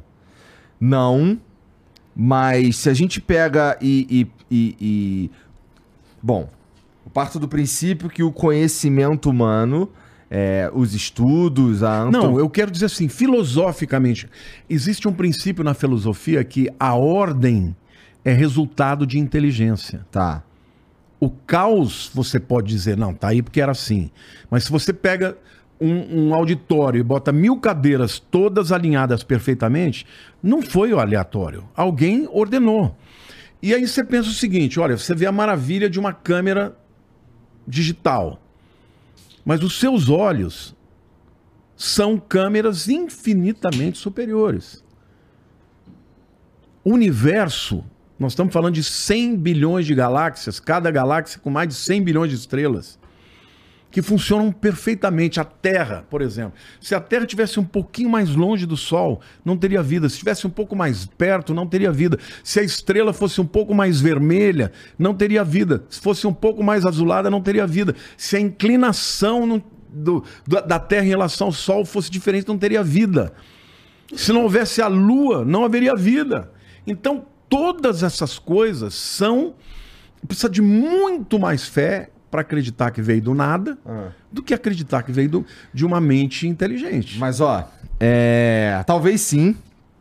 Mas ah, como, tu mesmo falou, o universo ele é gigantesco com um monte de coisa acontecendo ao mesmo tempo. É Nem gigantesco, dá pra gente dizer que ele é infinito. É, é. pra É. você ter uma ideia, hoje eles falam de 14 bilhões de anos. E como é que eles sabem isso? Eles mediram a velocidade de expansão, Aham. pega a velocidade da luz e vai fazendo a conta. É. é. Então pensa nisso, Eu- entendeu? tem um, tem um estudo recente que eu vi aí em algum lugar, não sei se é quente, mas que é, os caras estavam cogitando. Estão um- questionando o Big Bang. Estão, tão, tão, na verdade, chegando numa, numa hipótese de que a gente está em quase o dobro desse tempo. Sim. de. Mas enfim, isso não é nem relevante. É. O, o ponto é que assim, a coisa é tão grande e tão, é- ela é infinita que to- essas condições perfeitas que existem aqui nesse momento que a gente está vivendo, elas são possíveis quando a gente tem uma infinidade de possibilidades. Tá entendendo? Totalmente. Então, então assim, não Mas é, ainda assim a probabilidade é mínima. É, é mínima, mas quando a- as, as tentativas são infinitas, existe a probabilidade. A probabilidade. É uma possibilidade de você ler, Então, de assim, entender eu isso. não, eu, não, eu não sei. Se você me perguntar, eu Então não você sei. é um agnóstico. Eu, Porque o ateu diz não existe. eu não falo que não existe. O agnóstico fica lá, eu não sei. É, eu Porque não sei. gnose é conhecimento. A é o prefixo da negação. Então o agnóstico é o burro, que não sabe. Não, o, agnóstico, no agnóstico ele, ele simplesmente ele diz assim, pode ser que tenha, mas eu não sei. É, pode ser que tenha. Eu não descarto. Mas eu olha- acharia incrível, pra ser sincero. Então, mas eu, posso eu, falar? eu, eu gostaria muito que fosse que, que alguém tivesse criado, não sei o que e tal. Mas é que é, eu Sabe que- admito que... existe a possibilidade. Sabe o que, que Jesus falou? Ah, Bem-aventurados, eu agradeço ao Pai pelo fato de tu teres revelado estas coisas aos, aos pequenos e não aos sábios entendidos. Tem que ter fé, cara. Ninguém vai crer em Deus aqui só. Eu sempre digo, a fé não assassina o intelecto. Eu consigo defender minha fé em todos os níveis. Mas o que me levou a crer foi uma experiência que eu tive. Fora do, do intelecto, fora, do, intelecto. racional. Fora, foi aqui. Eu experimentei a Deus e continuo experimentando. Entende? Continuo experimentando a Deus. E cada vez mais que eu estudo a Bíblia, eu fico encantado, porque pensa o seguinte: um livro que foi escrito em um time-lapse aí de 1500 anos, por mais de 40 autores diferentes, de classes sociais diferentes, em três continentes diferentes, pessoas que nunca conviveram uma com a outra, e escrevendo coisas que se cumpriram perfeitamente. Tem que ter um Deus por trás disso, dizendo: eu vou inspirar o fulano, vou inspirar o, o seu, o Beltrano, e ninguém até hoje conseguiu pegar a Bíblia e dizer isso aqui está errado. Ninguém. Você pode duvidar, você pode questionar, você pode não crer, mas você não encontra um erro na Bíblia depois de estudado e procurado, várias pessoas, o grande escritor cristão chamado C.S. Lewis, não sei se. O cara é um gênio. Cara Eu já li, Nárnia. Já, é isso, já li todas as obras dele na, na minha conversão.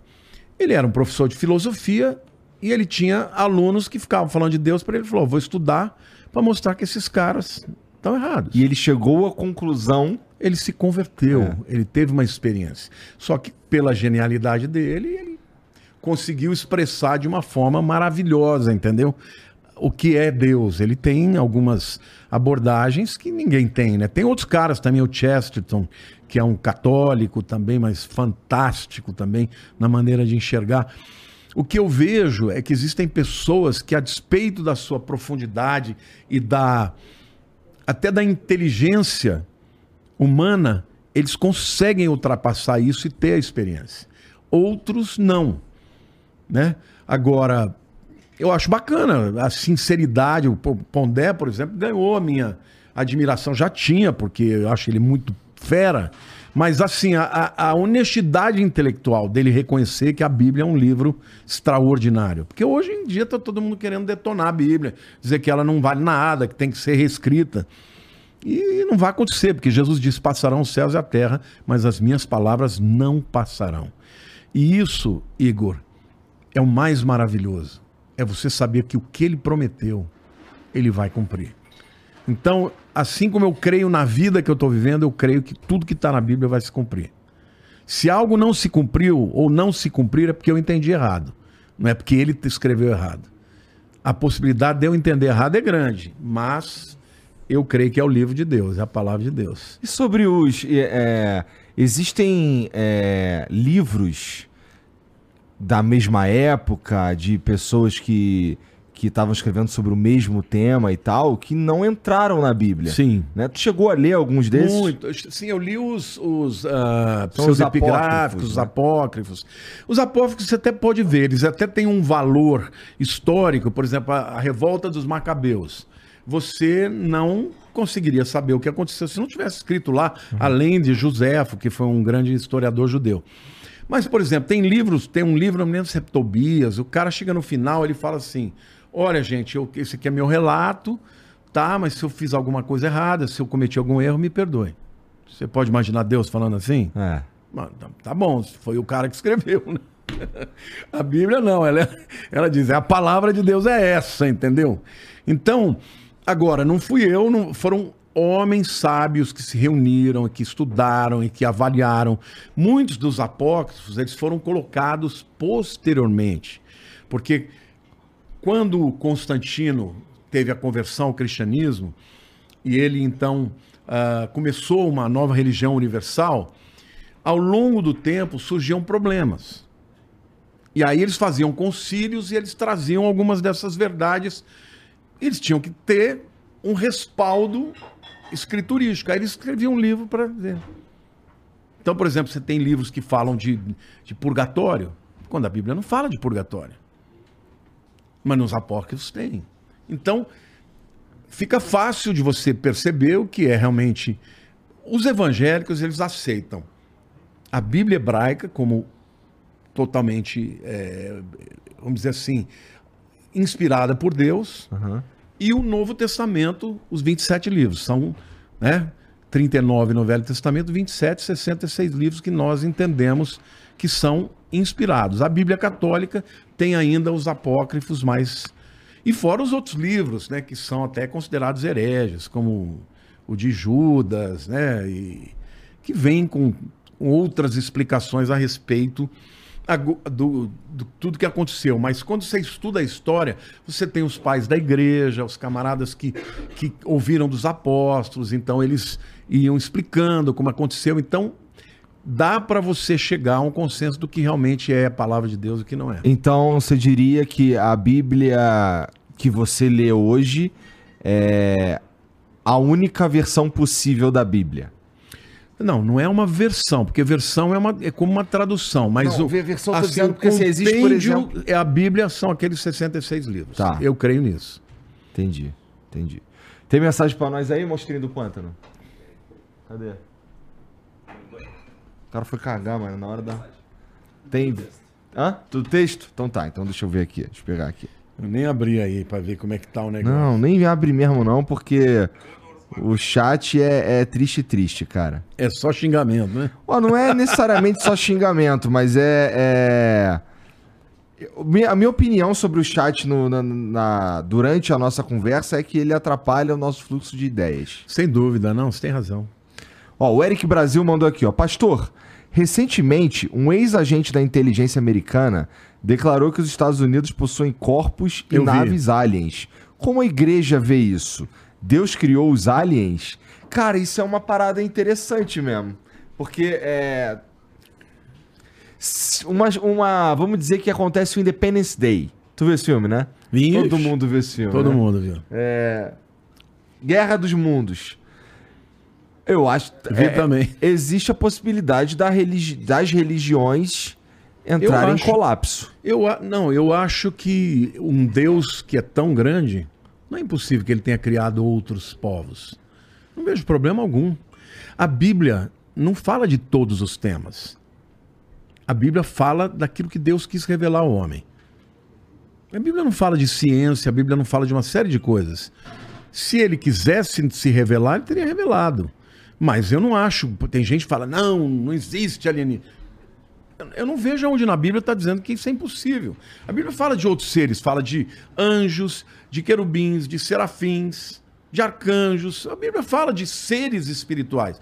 E quem disse que não pode ter? Eu não tenho certeza absoluta. Gostei, cara. Não é? Gostei, gostei. Eu gosto das pessoas que não têm certeza absoluta. É, porque não- eu tenho certeza do que está na Bíblia. Aham. Do que não está, eu, eu posso Não pensar. sei. É. Vamos lá. Deus criou os aliens, cara? Se existem, claro que foi Deus que criou. Ele criou todas as coisas. Tá. O Rapid Rodrigo mandou aqui, ó. Boa noite, pastor. A mesma coisa, na verdade. Ó, é, na quinta, nos Estados Unidos, rolou um congresso sobre os OVNIs. Um dos três denunciantes confirmou que seres não humanos estão na Terra e que existem seres benevolentes e seres malignos. Também já foi dito que esses seres podem ser extradimensionais. Seriam eles os anjos? Isso aqui é muito maluco, né? Porque é, se a gente. Se tem uns caras falando que. que se de fato existem seres que não somos nós, não somos. não são os naturais da Terra, é, vivendo entre nós, eles são extradimensionais, se manifestam de formas diferentes. Então, Podem ser anjos então, e tá demônios. de anjos e demônios. Claro, claro. Eu creio em várias dimensões. O mundo espiritual, a Bíblia fala de terceiro céu. primeiro céu é o firmamento, é o que você vê. O segundo céu é onde tá, ah, os- onde estão os principados e potestades, os demônios. Eu nunca entendi legal por que, que chama de principados e potestades. Eu vou te explicar, isso é o grego também. Ah, A palavra principado é arques. A palavra arque significa tanto os primeiros quanto os primeiros em tamanho. Por exemplo, o que que é o arqui-inimigo? é o maior inimigo. É o maior. Arque é o primeiro na linha, seria o general das patentes. Tá. O que, que é uma arqueologia? Estudo das coisas antigas primeiras. Então, principados, porque príncipes é o primeiro, é o maioral, é o cabeça. Aham. Então, principado é isso, são os, os espíritos angelicais de nível patente 1. Tá. Potestades é exousias. Exousias é uma palavra grega, ex significa de dentro para fora, e o sia é o verbo ser e estar. O que, que representa? Você já ouviu falar de lugar de fala? Já. O que, que é lugar de fala? É, eu falar a partir da, de uma experiência que eu tive. É, você fala de uma coisa que você vive. É. É, diferente de um cara que está falando de uma coisa que ele nunca viveu. Aham. a, a potestade é mais ou menos isso. São seres que têm uma autoridade muito grande em determinados setores. A Bíblia fala, por exemplo, das potestades que atuam no ar. Por exemplo, eu não tenho dúvida que existem espíritos malignos que atuam na mídia. Você quer ver um negócio maluco? Ah. Eu faço lives, falo de muita coisa. Toda vez que eu falo do anticristo, cai minha live. E eu falo, mas como eu sou burro, por que, que eu não orei?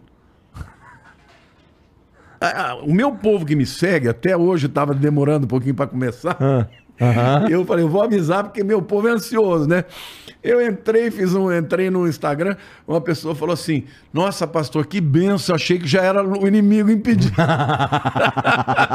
Verdade, porque eles já viram acontecer. Será que quando fa- faltou, fal- falhou a nossa mesa de som foi porque tu falou do Oh, anticristo? é, pode ser, pode ser. Mas é, é verdade, cara, acontece. Você sabe que. Não acontece toda hora isso não, hein, cara? Ó, ó. É assim, toda vez que eu vou fazer uma live que eu vou falar do, do, do, do camarada, se eu não orar, acontece. Olha, quando eu comecei a 92, eu, eu trouxe um tema que chamava Nova Era. Onde eu trazia uma série de coisas, de mudança de, de mentalidade, de, nova, de ruptura, né, de disrupção. Isso eu falei em 92, cara. Eu era jovem, eu já estava falando de coisas que iam acontecer agora. Chegava numa parte que eu falava do Maitreya, que é o levantamento do anticristo, eu tava no MB, para 5 mil pessoas lá dentro, caiu a live. Porque tinha mais de 10 mil pessoas lá fora. Aí a gente ouviu, uh, uh, eu senti um poder assim na minha mente que eu quase caí. Eu bati a mão, comecei a repreender. Em nome de Jesus, tira a mão desse cabo agora, volta agora. E a gente só ouviu o pessoal falar, ó. Depois disso, eu fui convidado, porque foi na época um boom, né? Dali eu saí, fui ter um programa de televisão na Record, porque estava lá o, o deputado De Velasco, que era da, Universal, ficou impressionado, falou: vou te levar para Record. Bom, eu sei que eu comecei a viajar ao Brasil falando dessas coisas. Em todo lugar que eu ia, quando chegava no ponto que eu falava do Maitreya, acontecia alguma coisa. Aí eu até avisava pra turma, olha, quando chegar num determinado momento, pode ser que aconteça isso. Em Londrina, o cara que estava lá fazendo ah, o equipamento, porque eu não levava nada, eu só pedia que eles levassem, eu ia lá e falava. O cara falou, não, meu equipamento é de ponta, nunca cai. Eu falei, então, mas fique esperto que pode acontecer nesse trecho. E quando chegou, caiu. Chegou no fim, o cara veio chorando. Como é assim? Me explica, o que, que é isso? Pra você ter uma ideia, eu tinha um programa nos Estados Unidos. Eu fazia é, a gravação para a TV Record, que meu, o meu programa era de sábado de manhã. Só que como era muito caro gravar aqui, eu gravava lá. Eu ia, cada três meses, gravava 13 programas. Eu ia numa, numa, num canal de televisão, o cara me cedia o, o, o estúdio, tinha um piano de cauda, eu começava tocando. Era um barato, uma coisa de primeiro mundo. Eu pregava, quando eu terminava, eu saía com a fita. O cara fazia edição na hora. Era tecnologia de ponta. O dia que eu fui falar sobre esse tema, eu falei pro cara, eu falei, olha, se acontecer alguma coisa, é por causa disso. O cara o técnico olhou pra mim e falou assim, esse cara tá doido, né? Você acredita que travou o negócio e não tinha ninguém que fizesse funcionar? Eu fiquei umas duas horas esperando o cara tentar resolver e nada.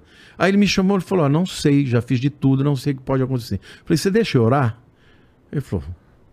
Eu botei a mão e falei, Deus, isso aqui é para tua glória. Se tem algum demônio aqui, toca agora e tira agora. Voltou tudo na hora. Então o mundo espiritual, cara, não é brincadeira. É real, eles existem. Agora estão numa outra dimensão. O fato de não serem matéria, estar em uma outra dimensão, não significa que não sejam Que não reais. existam. Então, eu acho que a gente não pode querer ter resposta para tudo quando a Bíblia não te diz. Eu não tenho resposta para tudo. Tem até coisas que estão na Bíblia que eu sei que aquilo é verdade, mas eu falo, não entendi. Se um dia eu chegar na tua presença, eu vou perguntar. Eu não tenho resposta para tudo. Então, o que eu não tenho, eu não respondo. Entendi. Ó, o Tonho Robert mandou aqui, ó. Se a Terra só tem cerca de 7 mil anos, como muitos religiosos afirmam, como explicar a existência dos dinossauros e depois sua extinção? Tu também acha que a Terra tem por volta de 7 Não mil tenho anos? certeza. Não tenho certeza pelo seguinte, eu vou te explicar biblicamente. O que as pessoas dizem é o fato do relato do Gênesis é Deus criou tal, tal, tal no primeiro dia, houve tarde, houve manhã no dia primeiro. Deus criou assim, etc, entendeu? A palavra dia no hebraico é yom. No dia é be yom pode traduzir a palavra dia. Só que no final do capítulo 2, quando ele fala, esta é a gênesis dos céus e a terra, e aí no português está quando Deus criou os céus e a terra. Só que essa mesma palavra quando é beyom. Então a mesma expressão que traduz um dia está traduzindo o período todo. Então, cara, para mim não faz diferença. Deus pode ter criado em seis dias? Pode. Mas pode ser que não tenha. O texto bíblico me permite dizer isso. Me permite, eu só não quero ter a desonestidade teológica de alguns dizer, não, mas é assim. Mas isso é o que você acha. O que o texto diz é Be-Yom. Be-Yom traduz um dia? Traduz, mas traduz um período muito maior. Está traduzindo o período todo. Então, para que, que eu vou ficar, sabe, dogmatizando o que a Bíblia não está falando? Então, se chegar lá no céu, Deus falou, não, foi em seis dias. Bom, que bom, Senhor. Você podia ter criado tudo numa vez só. Agora, eu não vou discutir em função disso, cara. Eu vou falar aquilo que para mim é o fundamental. E aí ele mandou mais uma. O que significa, dentro da visão interpretada por Daniel da estátua, sendo os dedos dos pés eram metade de ferro e metade de barro? Os dedos significa- significam os Estados Unidos? Pô, aqui, então. Essa é uma pergunta de um cristão Ah. que você voou, né? Que você, você ficou completamente Total, fora, voei. totalmente E pra mim isso aqui parece meio é, espetaculoso. Eu não sei, eu não, eu- sei lá, isso é importante? Não, é importante. É Ah. importante na, escatologia, é importante. Tá. É que Daniel... Ô, gente, sabe o que que é escatologia? A escatologia que ele falou não era bosta, cara. Era o estudo do fim, Já cara. pensou ver um pastor aqui que estuda, O cara que estuda bosta. fazer um teste aí, ó. Vai, eu tô- trouxe meus pratos cozinhos aqui. Cheira esse cocô. A, a visão, esse Daniel capítulo 2, Ah, o grande rei Nabucodonosor, hum. ele vivia na Babilônia e naquele tempo eles acreditavam que qualquer sonho era presságio de Deus. Então ele teve um sonho de uma estátua enorme. Cabeça de ouro, os ombros de prata, depois o ventre de bronze, as pernas de ferro e a parte de, da, da- do joelho para baixo, até os pés, barro misturado com ferro. E ali, claramente, Dani, ele procura os, os, ah, intérpretes, ninguém conseguiu interpretar e o Daniel interpretou. Ele disse: Olha, a cabeça de ouro, rei, é você, é a Babilônia. Depois de você, virá um outro reino que será sucedido. Esse reino é o reino de prata. E ele diz que são os persas. E foi o que aconteceu. Depois virá um outro reino, que, que são os gregos, fala do ventre. E por último lugar virá um reino de ferro. E de fato, os romanos, eles tinham como, é, como metal que o simbolizava o ferro. Agora, o que, que significa o barro misturado com ferro? Isso é um- uma coisa alegórica, eu tenho uma interpretação, porque no final, esses reinos que, que representados pela estátua representam todos os povos que se levantaram contra Deus. E de fato, Babilônia levou o povo cativo, os persas também ficaram cativos na Pérsia. Depois os gregos aculturaram, a própria guerra dos macabeus que eu citei, os gregos invadiram toda a região palestina, Egito, tudo, dominaram os judeus. E por último os romanos. Né? No tempo que Jesus nasceu, estava debaixo do jugo romano.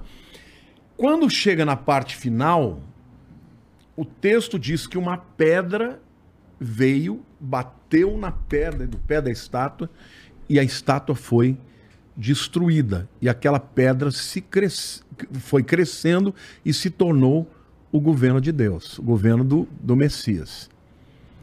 Então, quando você olha para a interpretação do que vai acontecer, Daniel viu tudo, a sucessão de reinos muito antes de acontecer. Isso é incrível. Ele estava no governo babilônico, ele morreu é, logo no, no início do governo dos persas, que ele ainda pegou o, o Dario, né, que era o, o preposto lá do Ciro. Mas ele não viu os gregos, ele não viu os romanos, mas ele profetizou. O reino do anticristo, que é esse reino final, na minha opinião, Ah. ele vai ser uma combinação de um regime duro, representado pelo ferro, com um gi- regime de democracia, representado pela maleabilidade do barro. Então, eu acredito que o reinado do anticristo ele vai ter características de democracia, mas no fundo ele terá características de um totalitarismo. Entendi. Então, Entendi. assim, é uma pergunta Mas é uma muito interpre- específica que você tem que explicar. É uma interpretação. Não- Existem outras, mas essa é que eu dou. É, o Dou Like em Tudo mandou aqui, ó. Qual a sua opinião sobre aqui na Terra ser algo relacionado a uma aprovação de Deus ter nos criado para que possamos estar ao lado dele, substituindo os anjos renegados? Se sim, você acredita que é por esse motivo que eles nos atentam tanto? Não, é, é, o que ele está dizendo é o seguinte: olha, já que os anjos não fizeram o que devia, então vou criar uma outra raça para substituir. Deus não fez nada por quê? Não tem nada que tenha acontecido que ele já não soubesse antes. Eu creio que ele criou os anjos, os anjos têm uma finalidade e ele criou os seres humanos.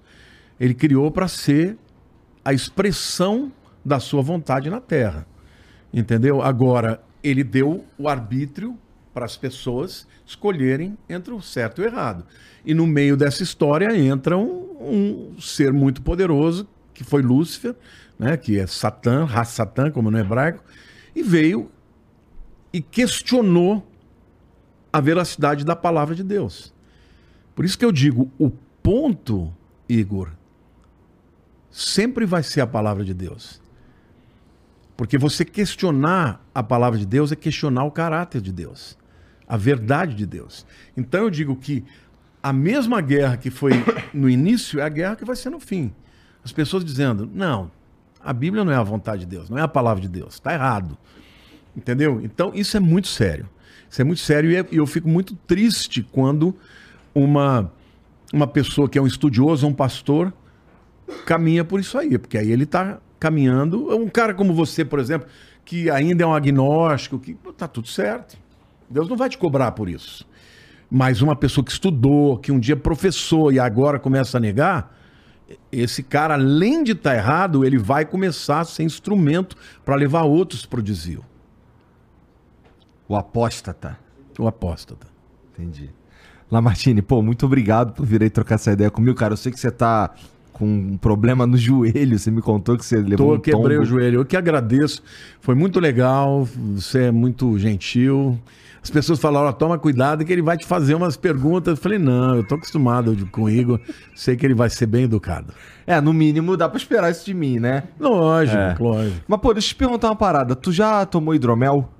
Nunca. Cara, então... O que, que é hidromel? O pastor pode tomar hidromel? É uma bebida alcoólica? É. É, tem alguns que tomam, eu nunca tomei. Tá. Hidromel, cara, é como se fosse um vinho, só que em vez de, em vez de usar uva no processo de fermentação, usa o mel e dá origem a essa bebida aqui, ó. Que aí, se você não quiser tomar, você com certeza vai encontrar alguém que quer, cara. Toma, isso aqui é de presente Muito obrigado. você. E você que tá assistindo aí, você também pode é, experimentar o hidromel se você entrar lá em philipmid.com.br, tá? Você vai encontrar sete sabores é, e não sou e assim, esse aqui tá esse esse produto, os sete estão entre os melhores do mundo. E não sou eu que tô dizendo, não, é o próprio mundo, ó. Tá vendo essa medalha aqui, ó? medalha de ouro. Dos sete sabores, seis tem medalha de ouro e um manteve a medalha de prata do concurso anterior. Então é coisa fina, é coisa boa. E você encontra lá em philipmid.com.br. E os sabores que você vai encontrar lá são o tradicional, que deu origem a todas as outras receitas. Tem o Double Oak, que é o meu favorito, ele lembra um vinho seco. Tem o Frutas Vermelhas, que é um pouco mais doce, é o favorito da galera aqui do estúdio. Tem o Oak Age, que é maturado com lascas de carvalho. Sabe quanto é que custa uma lasca de carvalho?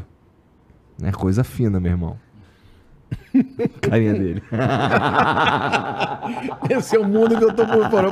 Eu conheço mais de grego e hebraico. Tá. É, meu pai, quando falava com uma parada comigo e a gente não entendia, ele falava, porra, eu tô falando grego.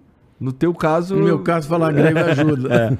É, tem os dois da linha Fresh também, pra você tomar bem geladão, curtindo uma piscina, curtindo uma praia, que é o de limão e de abacaxi, e tem um sabor novo, que foi criado pensando no- na temporada fria do ano, que é o Dark Cacau. Todos esses você encontra lá em philipmid.com.br e você ainda pode usar o cupom FLOW10 para ganhar 10% de desconto na tua compra, o que matematicamente quer dizer, e é uma coisa divina isso, se você comprar 10, uma sai de graça. Opa, é o dízimo. É im- Desculpa, eu não consegui segurar essa. Eu, adorei. Posso, eu posso trazer, eu posso trazer uma, uma, uma última palavra Pode. aqui? Bom, primeiro quero te agradecer, foi muito legal. E, e queria dizer para todo mundo que esteja aberto para. É para cá que eu olho? Esteja aberto para ter um, uma experiência com o Senhor Jesus. Vale muito a pena, mudou a minha vida, pode mudar a sua também. E tira um pouco de lado o preconceito com as pessoas que você conheceu, que não deram bom testemunho, porque tem muita gente boa também na Igreja de Jesus. Como é que as pessoas te encontram, cara, na, na internet? Na, Então, na- eu- na- no instrumento do diabo. O meu canal do YouTube é Lamartine Pozella, conhece dois L's, é um canal já de 2 milhões de seguidores. Pô, tá famosão, hein, cara? Uf. E, e- e no Instagram também, Lamartine Pozella. Instagram é mais uma coisa 2 milhões de pessoas. É. Dessas 2 milhões de pessoas, vamos lá. A galera ganha aí, sei lá, por volta de 2 mil reais. O dízimo é 200 conto. Vezes 2 milhões dá uma grana, hein?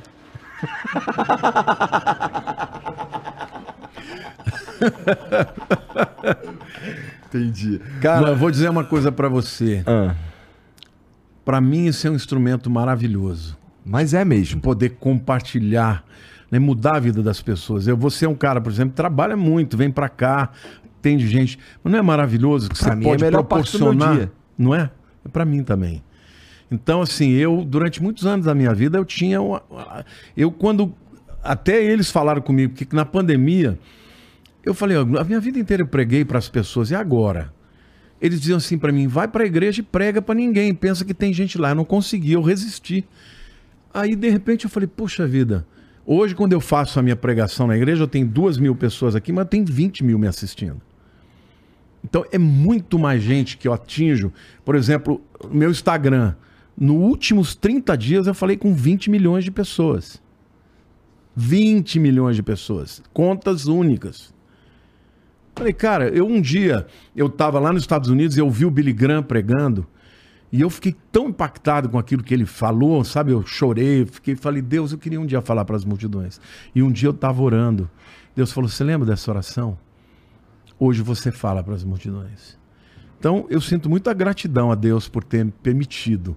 Algumas pessoas falam, o que, que aconteceu? Porque eu sou um cara todo meio, sabe, ogro. Às vezes eu tô, faço live, eu tô cabe- descabelado, eu tô de pijama. Pastor, você tá de pijama? Tô. Eu gravei um Reels agora, eu tava no banheiro. É por quê? Porque eu tô com. Um Reels escatológico. Eu Não era escatológico porque eu não tava fazendo. Mas o que que acontece? Eu tava na praia com a família toda e eu fui gravar às seis da manhã. E aí a minha mulher falou assim: não vai gravar lá, que senão você vai acordar as pessoas. Aí eu sentei na privada. E fiz um Reels. A pessoa notou que tava com as torneiras, tá? Falou, pastor, você tá no banheiro? Tô. Mas como assim? O que, que você tava fazendo? Eu falei que o povo tava dormindo. Então, Entendi. assim, eu agradeço a Deus por esse privilégio. E até aqui eu quero te dizer, eu falei, poxa, será que nunca vão me chamar? Eu adorei o convite. Quando isso, ele me isso é uma chamou. outra coisa que você tinha me falado, é, antes da gente começar, tu falou que já conhecia o Flow, contou alguns. Não, eu assisto desde o coi- começo, Então, eu participei de tudo. Qual que é, assim, o- o- por que, que você gosta do Flow, cara? Só pra eu saber. Bom, gosto de- do jeito que você tra- trata, você é um cara alegre, você tá sempre.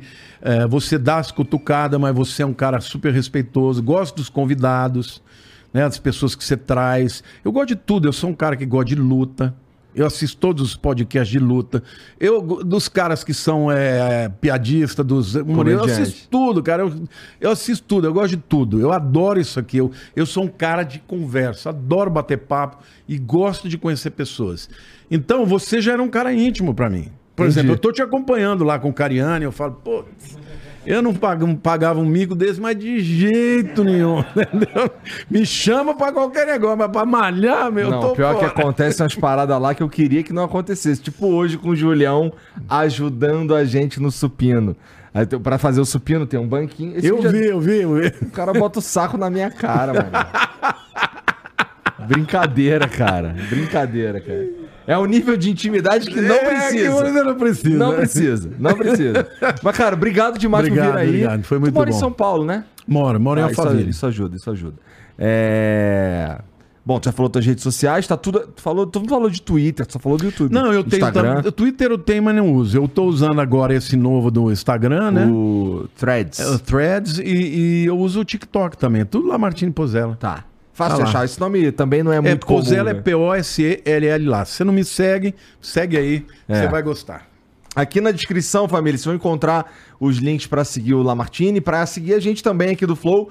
Tem o Discord, que a galera. Que inclusive agora vai rolar o After Flow, é a galera conversando sobre o que a gente conversou. Então entra lá.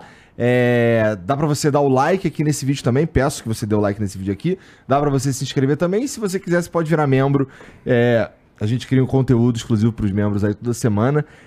E meio que você ajuda a gente a continuar fazendo as paradas que a gente acha maneiro fazer, tá bom? Então, obrigado pela moral todo mundo que assistiu aí. E a gente se vê semana que vem, tá bom? A menos que você seja membro, que aí a gente troca uma ideia no fim de semana, tá bom? Até lá. Tchau.